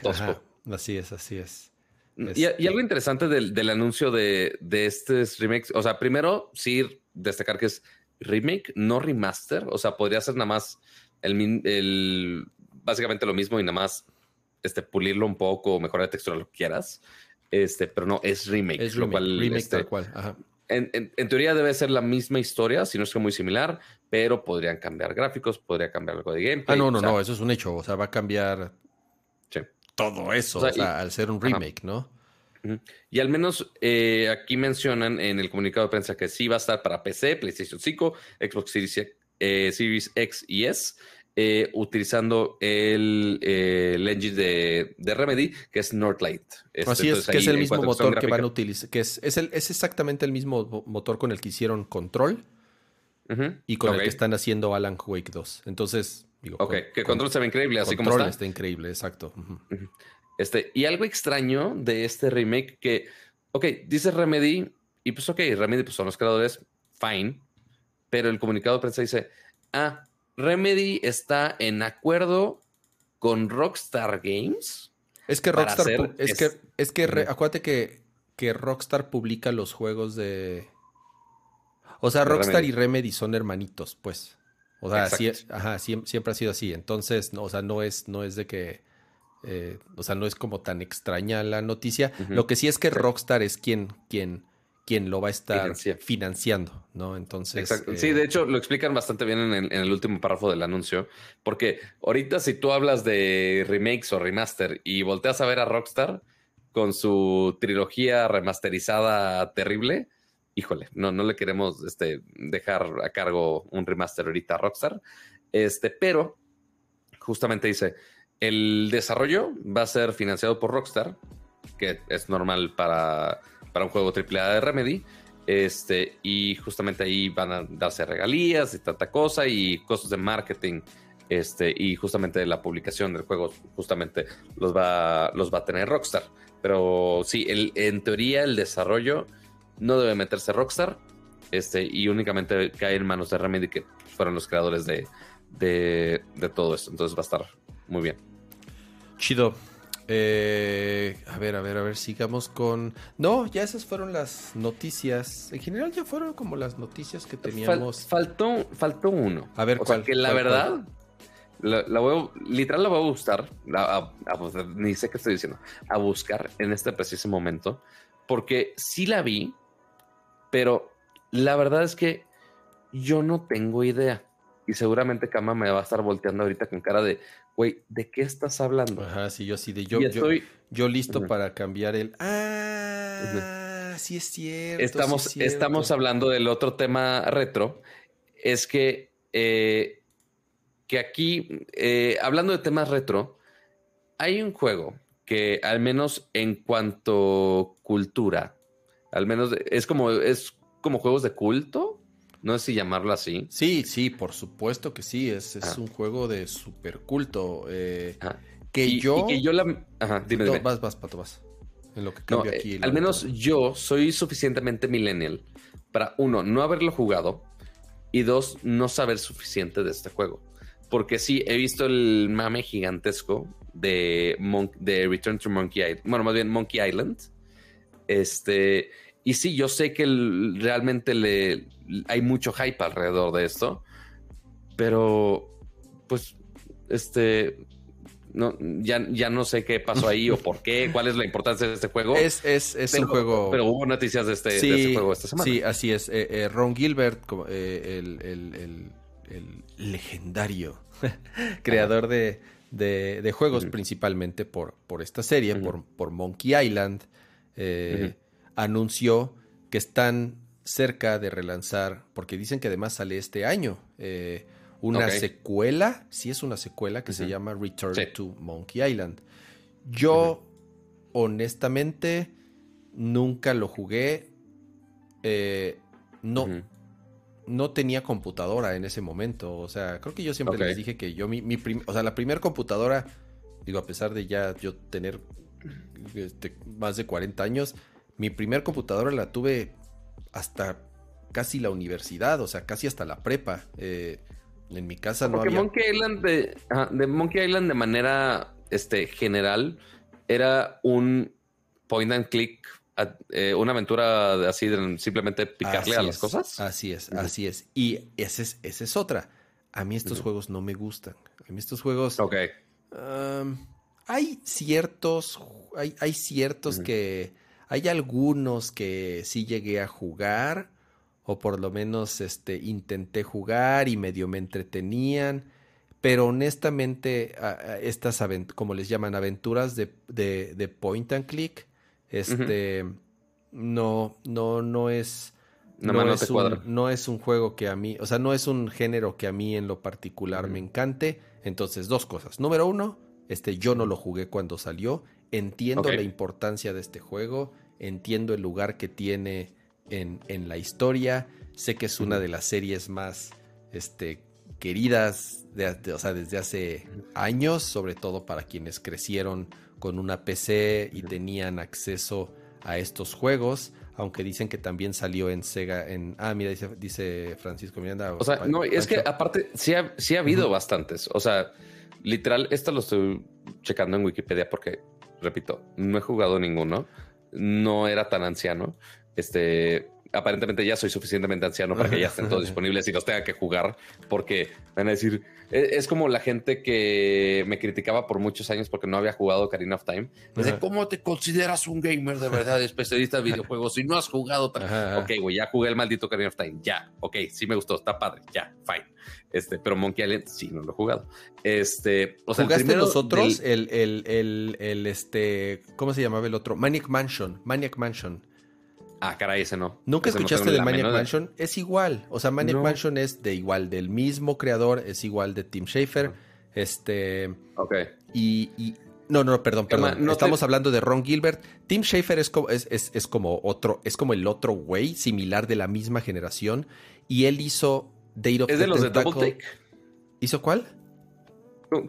este dude, ¿quién, ¿qué estudio es el que tiene ahora este dude?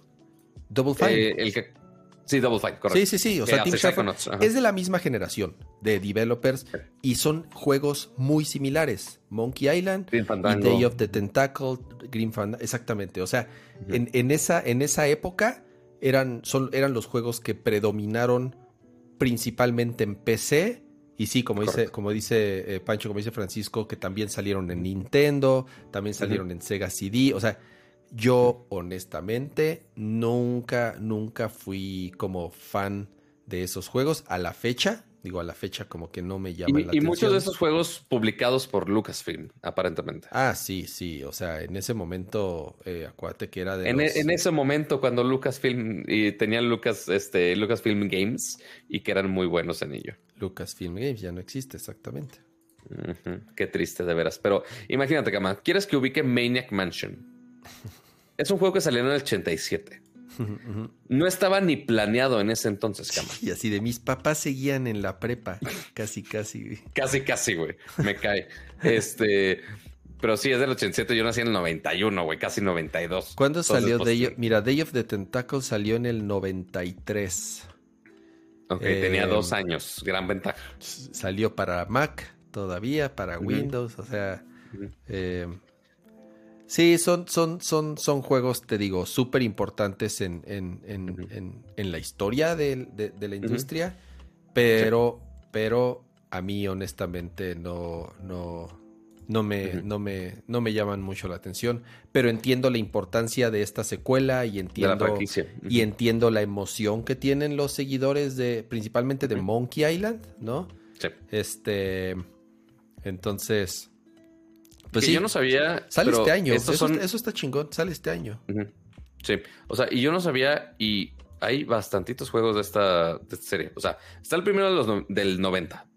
Después está Monkey Island 2 del 91. Después The Secret of Monkey Island, este, que salió en el 92.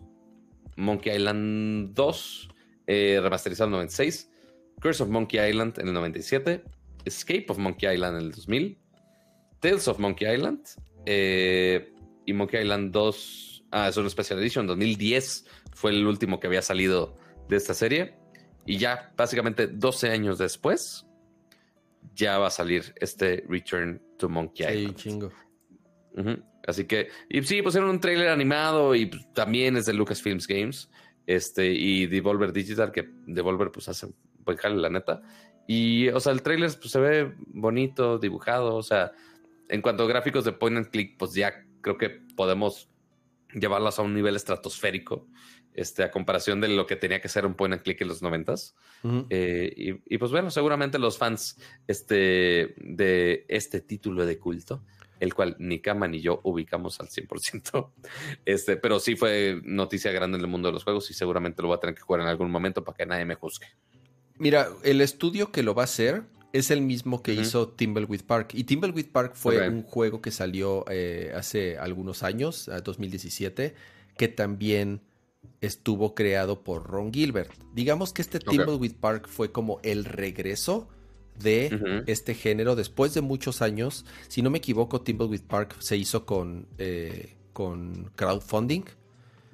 Y fue eh, hecho justamente por, por, Ron Gilbert, que es, que es, que, del, que estamos hablando, y es este mismo estudio el que también va a hacer esta secuela de Monkey Island, ¿no? Entonces, este, si les gustó Tumbleweed Park, que es, que, mira, si pueden ver aquí en las imágenes, pues es una aventura de point and click, porque justamente así son todos esos juegos. Eh, yo creo que sí les va a, o por lo menos les prendió y les va, obviamente están apuntadísimos para, para, para esta secuela de Monkey Island, que además lo va a publicar eh, Devolver Digital. Y como saben, Devolver Digital también le ha ido eh, bastante bien los últimos años publicando juegos muy, eh, muy interesantes. Em, ya no hay más noticias, Pato, de videojuegos, ahora sí creo que ahora sí ya nos acaba. O sea, sí, porque ese fue tema impromptu que se me había olvidado totalmente. Dije, ah, me van a regañar los fans del culto. este, al respecto. Y ahora pasamos a la sección, a la última sección, que esta no está tan improvisada. Pero ya para cerrar el show el día de hoy, ya, ya son 11.51 de la noche. Ya llevamos bastante rato cuando dijimos, casi no hay noticias hoy. ¿De qué hablamos? Para variar siempre, mira, siempre, mira, llega, estamos, estamos apenas rebasando las dos horitas con nueve minutos. Eh, a ver, Pato, fuiste fuiste a la premier de Sonic, de Sonic 2. De Sonic. Ya vi que estabas, vi que estabas ahí este subiendo subiendo tus tus, tus historias en, fue fue aquí en fue aquí en, en Oasis Coyoacán, ¿verdad?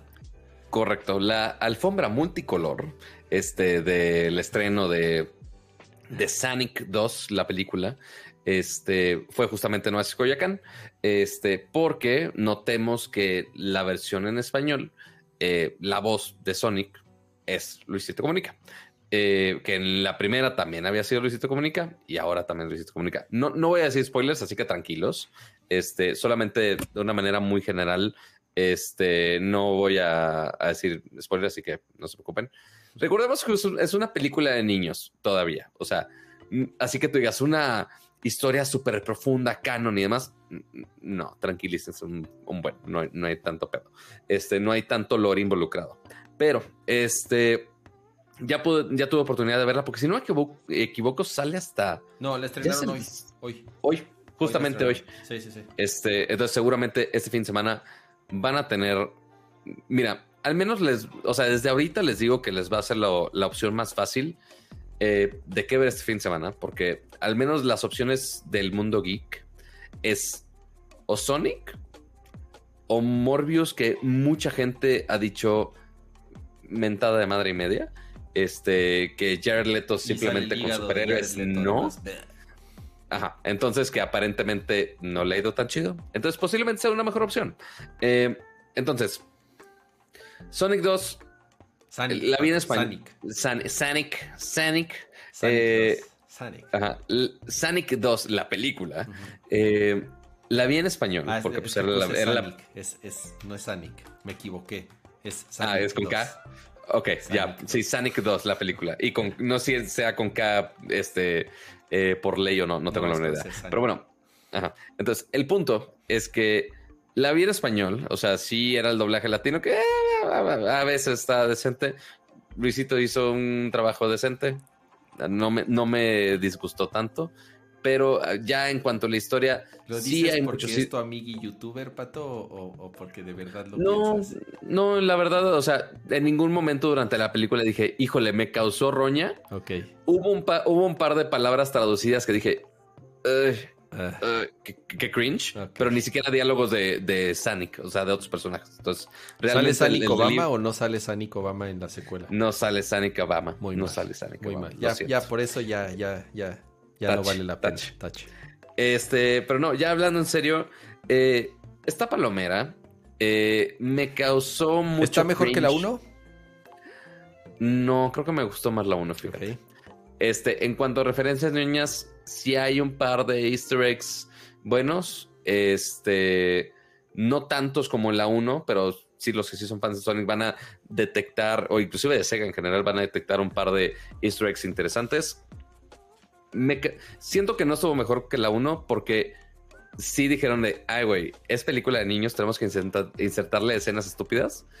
Y hubo así dos, tres escenas que dije, güey, ¿qué estoy viendo? O sea, sí son así jalada y media de, güey, ¿por qué, ¿por qué Sonic debería estar bailando en, en una cabaña? Es como de, güey, ¿por? ¿Por, por, qué me, ¿Por qué estoy viendo esto? Este, pero sí, ya sí, te, esos momentos los puedes... DreamWorks, este, ¿Es de DreamWorks, no, Pato? No, no es de DreamWorks, es, de, Paramount. ¿Es de Paramount? No, Paramount. Este, y... Sí, o sea, esos momentos cringy es como de, ok, puedo ir al baño, regreso y no me voy a saltar nada de la historia, fine. Este, pero eh, ya que entras en batalla, porque pues ya, bueno, en el trailer sale Knuckles, entonces tenemos Knuckles de Kidney, ahí medio el lore de por qué se está peleando Knuckles con el Sonic, con el Satanic, con Sonic, ¿qué pedo? Este, ¿Quién hace la voz de Sonic, perdón, de, de Knuckles en, en, español? Porque en inglés es, es Idris Elba, que, está chido. Muy buena pregunta. Eh, Idris Elba, eh, doblaje latino. Eh, porque la verdad es que no sé. Este. ¿Quién es? ¿Quién es? ¿Quién es? ¿Quién es? Octavio Rojas. Lo cual no tengo idea quién sea.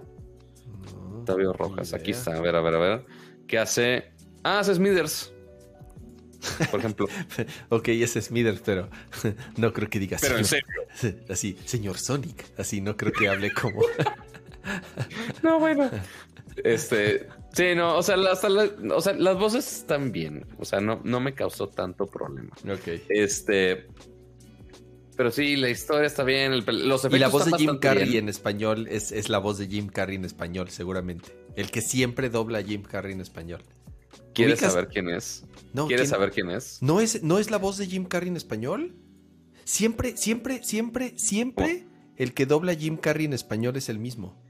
Ah, sí, eso sí. Ah, ok, ok. Ah, pues es, lo que, mismo. Es, lo que te preguntaba. Ah, pero. Sí, que es Goku. o sea, sí sabes que es Goku. Es Mario Castañeda. Ajá, es la misma pinche voz de Goku, pero. ajá. Ah, o sea, no es como que le intenta modular su voz. Es de, no, güey, es la misma pinche voz de Mario Castañeda que usan todos los pinches proyectos.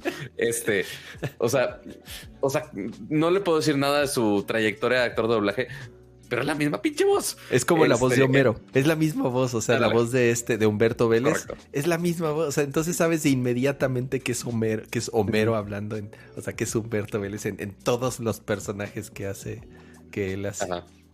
Exacto. Este, ya más avanzado la película, las batallas se ponen chidas, ya, ya hay más referencias a cómo interactúa Sonic en el juego, lo cual está chingón. Y ya por último, sin spoilers, eh, si hay una escena mid credits, que es la única que hay, así que no se queden hasta el mero final. Ah, nada más una escena mid credits. y ya después de esa ya se pueden ir. Ya, ya de ahí dura como 10 segundos. Ya de ahí se pueden ir este, a, hacer, no tanto, pero este sí a, decir de sí, Sonic estuvo chido Sonic. Este, pero sí, pasable. Palomera, no esperen de Oscar, estuvo bien en efecto. El Rotten Tomatoes tiene 66, la 2. Que para hacer película de videojuegos está pasando. No está tan mal. O sea, honestamente, Pato, 66% en Rotten Tomatoes para hacer una película de videojuegos. Mm. No está nada, nada, nada mal. Y la 1, déjame ver, la, y la 1 tiene 63. O sea, tiene mejor... ¿Está más abajo? Está más abajo. Tiene mejor calificación en Rotten Tomatoes la 2 que la 1. Entonces... Mm. Al, menos a mí sí me gustó más la, la 1, creo yo. Ok. Nada, más por eso, como que esas escenas cringy sí fueron como un drawback muy grande para mí. Ok. Pero pues bueno, o sea, cada quien te da sus opiniones. Pero bueno, está decente, está pasable. Mejor que Morbius es lo más probable. Entonces, si están decidiendo qué ver este fin de semana y quieren algo este, del mundo geek, posiblemente Sonic 2 sea su opción este fin de semana. Muy bien, Pato. Eh, mi recomendación es. No tengo. Mi recomendación es Elden Ring, Pato. Elden Ring. ¿Todavía? es que está muy cabrón, O sea, es ya sueño con el maldito juego. O sea, y, maldito me refiero porque ha tomado el control de todo, mi, de, todo mi tiempo libre. Ya estoy, ya estoy en el final. O sea, ya tengo 98 horas registradas. A la madre. Ya puedo ya estoy así. O sea, ¿Y a qué horas ves a tu familia? No, pues ese es el tema, que juego en las noches. O sea, ese es, o sea, por eso es así, ya que todos duermen, entonces pues ya puedo bajar, ya puedo bajar a este a, jugar. O sea, aprecien que Kama está sacrificando su noche que pudo haber dedicado para más horas de Elden Ring para estar aquí con nosotros platicándonos. Podría estar acabando Elden Ring ahorita, porque ya puedo acabarlo, pero no quise acabarlo. Ok. O sea, ayer. ¿Quieres alargarlo? Ayer ya estaba así de. Ay, ay, ya saqué el, final y dije, no, no, no, no, no. Me faltan, me faltan, este, me faltan cosas que explorar. Entonces me regresé a, hacer otras cosas que no había hecho. Eh, por ejemplo, o sea, porque side missions hay Sí, sí, o sea, por ejemplo, ya me faltaba lo de, me faltaba matar a, a Melania. este, no se llama Melania, pero parece que se llama igual a Melania. Este, y ya pude ayer Ayer, ayer, este, ayer ya, eh, después de no sé cuántos intentos, ya la maté. Eh, no quiero que se acabe. Ese es el tema. No, no, no, quiero que se acabe. Sé que, sé que me faltan muchas cosas por descubrir, eh, no, no quiero que se acabe. Porque siento que me va a pasar así como cuando, como cuando acaba una, así como cuando acaban eh, tus series favoritas de televisión, ya sabes, que acaban y te quedas así de, ¿y, ¿y ahora qué? Ya, ¿Ahora ya, qué hago con mi vida? Ya no hay más, ¿y ahora qué? Entonces no, entonces no, no, no, no quiero que se acabe. Eh, sí, por, eso, por eso no puedo recomendarles otra cosa. Para, para compararlo con otras referencias de cama. O sea, si han escuchado un Nerdcore Podcast en el último año, este señor no se ha callado de cierto juego en específico. Entonces, la pregunta del millón aquí para ver el nivel de cabrones de Ring. Esta semana, Cama, o las últimas dos semanas, ¿has tocado Monster Hunter? No. No, pero a ver, pero tampoco, pero, pero a ver, pero Monster Hunter tampoco ya tenía, ya, o sea, en, el Switch sí lo agarraba de pronto, pero ya lo, ya lo acabé y ya saqué todo lo que tenía que sacar. Y ahorita me estoy esperando, o sea, como que el timing es perfecto para acabar Elden Ring y jugar la expansión de Monster Hunter, que sale en junio, si no me equivoco. Ok, entonces básicamente lo estás alargando para que Elden Ring acabe. Lo estoy, lo estoy alargando para entonces ahora sí acabar el Berguín y ya que acabe con, con, con, Elden Ring, me sigo con la, con la expansión de, de Monster Hunter eh, porque Splatoon 3 todavía no sabemos cuándo. No, no hay fecha todavía de Splatoon 3. Eh, no. hay fecha de God of War, que yo. Yo no creo que salga este año. Así como, así como retrasaron Zelda, yo pienso que God of War no va a salir este año. Se los, se los digo de una vez. Ok. Este. Sí, es lo más probable. Sí, entonces, por eso ya. Quiero. Mira, no, no. No voy a no, toca madera, Sí, mira, yo creo que le voy a dar la siguiente semana máximo, un par de semanas más, y ya lo voy a acabar. Este, ya estoy, ya estoy súper leveleado, o sea, ya, ya estoy over level, ya, ya no me, ya, no me cuesta trabajo el juego. O sea, ya, ya todo lo mato así muy fácil, güey. Este, uy, uy. No, no, y no es que sea, al contrario, tan no soy bueno, tan no soy bueno en este tipo de juegos. O sea, que, que mi táctica ha sido grindear y grindear así y super levelear todo al máximo. Y entonces si algo me cuesta trabajo, me regreso y subo de nivel durante 10 horas y entonces ya regreso y lo mato más fácil, ¿no? O sea, esa ha sido mi técnica en, en, en este, en, con Elden Ring y en este general con los juegos de, de, de bueno, no, con los otros... Con los no es tan fácil, pero aquí sí, aquí sí te dan como mucha oportunidad de que te vayas a hacer otras cosas, a subir de nivel. Si te está costando trabajo algo, por lo menos es más permisivo en ese sentido. Pero no me deja de sorprender, no dejo de descubrir cosas, no dejo de encontrar lugares nuevos. Es, es, me pasó, o sea, estaba así, me regresé, no sé por qué me regresé a, la, a una ciudad que se llama La Capital. Ok. Y entonces empecé a explorar los caños, las cañerías, o sea, el subsuelo. Y de pronto te metes una tubería y sigues la tubería. Y en eso llega un lugar en donde hay un pinche hoyito, así que dices, pues, ¿qué hay ahí? pues me voy a aventar. Y entonces me meto y veo una raíz y sigo la raíz. Y de pronto llego a un pinche mundo subterráneo. O sea, lo que empezó siendo una tubería abajo de una ciudad llegué a un pinche mundo subterráneo, pato, enorme. Estaba en las raíces del, ar, de, del, Elden, del árbol, del Elden Tree. Sí. Y un pinche mundo enorme abajo en que me tomó otra, o sea, que me dio, no sé, 20 horas más de juego por haberme metido en un, en un tubo, ya sabes. Este, y llegué a un pinche mundo enorme, subterráneo. Está, está muy, muy, muy cabrón este juego. Lo cañón es que siguen descubriendo cosas, siguen encontrando cosas, o sea, hay mucho misterio todavía. Entonces, este, es, es, es, como se los dije, o sea, yo creo que no hay, no hay juego, no hay juego como, como, como Elden Ring y, y, y, sí es uno de los mejores juegos de la historia, o sea, así, así de fácil, ¿no? Ok. Pues bueno, Eh, ahí, ahí parte del episodio dedicado al Elden Ring que según Kama iba a ser.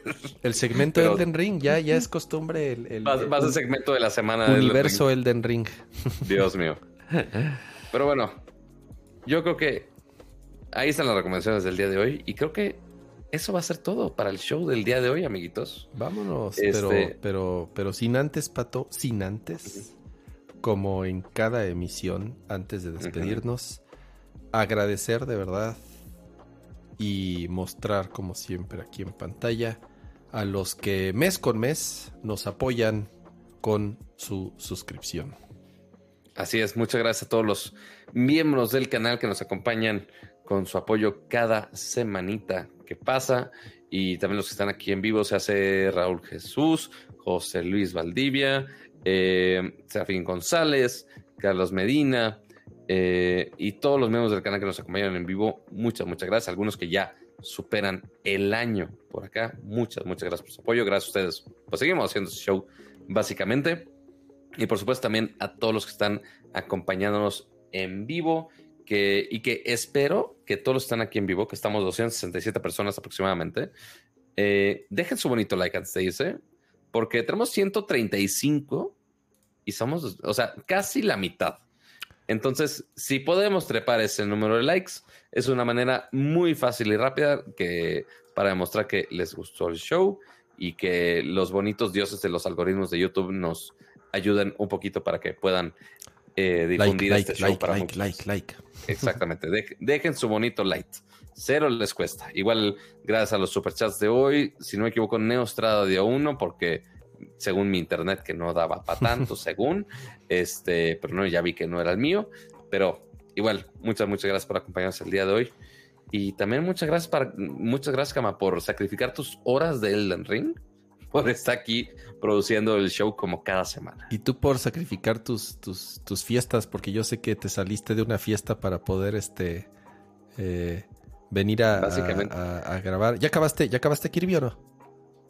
Me falta un solo mundo. Ok. Yo creo que justamente este fin de semana eh, va a estar perfecto para hacer algo. O sea, esta semana ha sido caótica. Ajá. No les he dicho, o sea, justamente alguien comentó en. Ah, y sabes qué me falta? Eh, Antes de que siga con esos temas dramáticos de, de mi vida y mis estreses, Ajá. tenemos memes. A ver. tenemos memes de el iPhone color IMSS, por A mí- supuesto. A mí no me gusta ese verde, pato. Pues, Bueno, lo- luego, persona- a ver, luego voy a tu casa. Luego voy a tu casa Correcto. a verlo. Ajá, Sí. Muy bien. Este, la función de editar tweet patrocinada por el gobierno de México, básicamente. Y finalmente, el que está más chingón, que la neta, véanlo.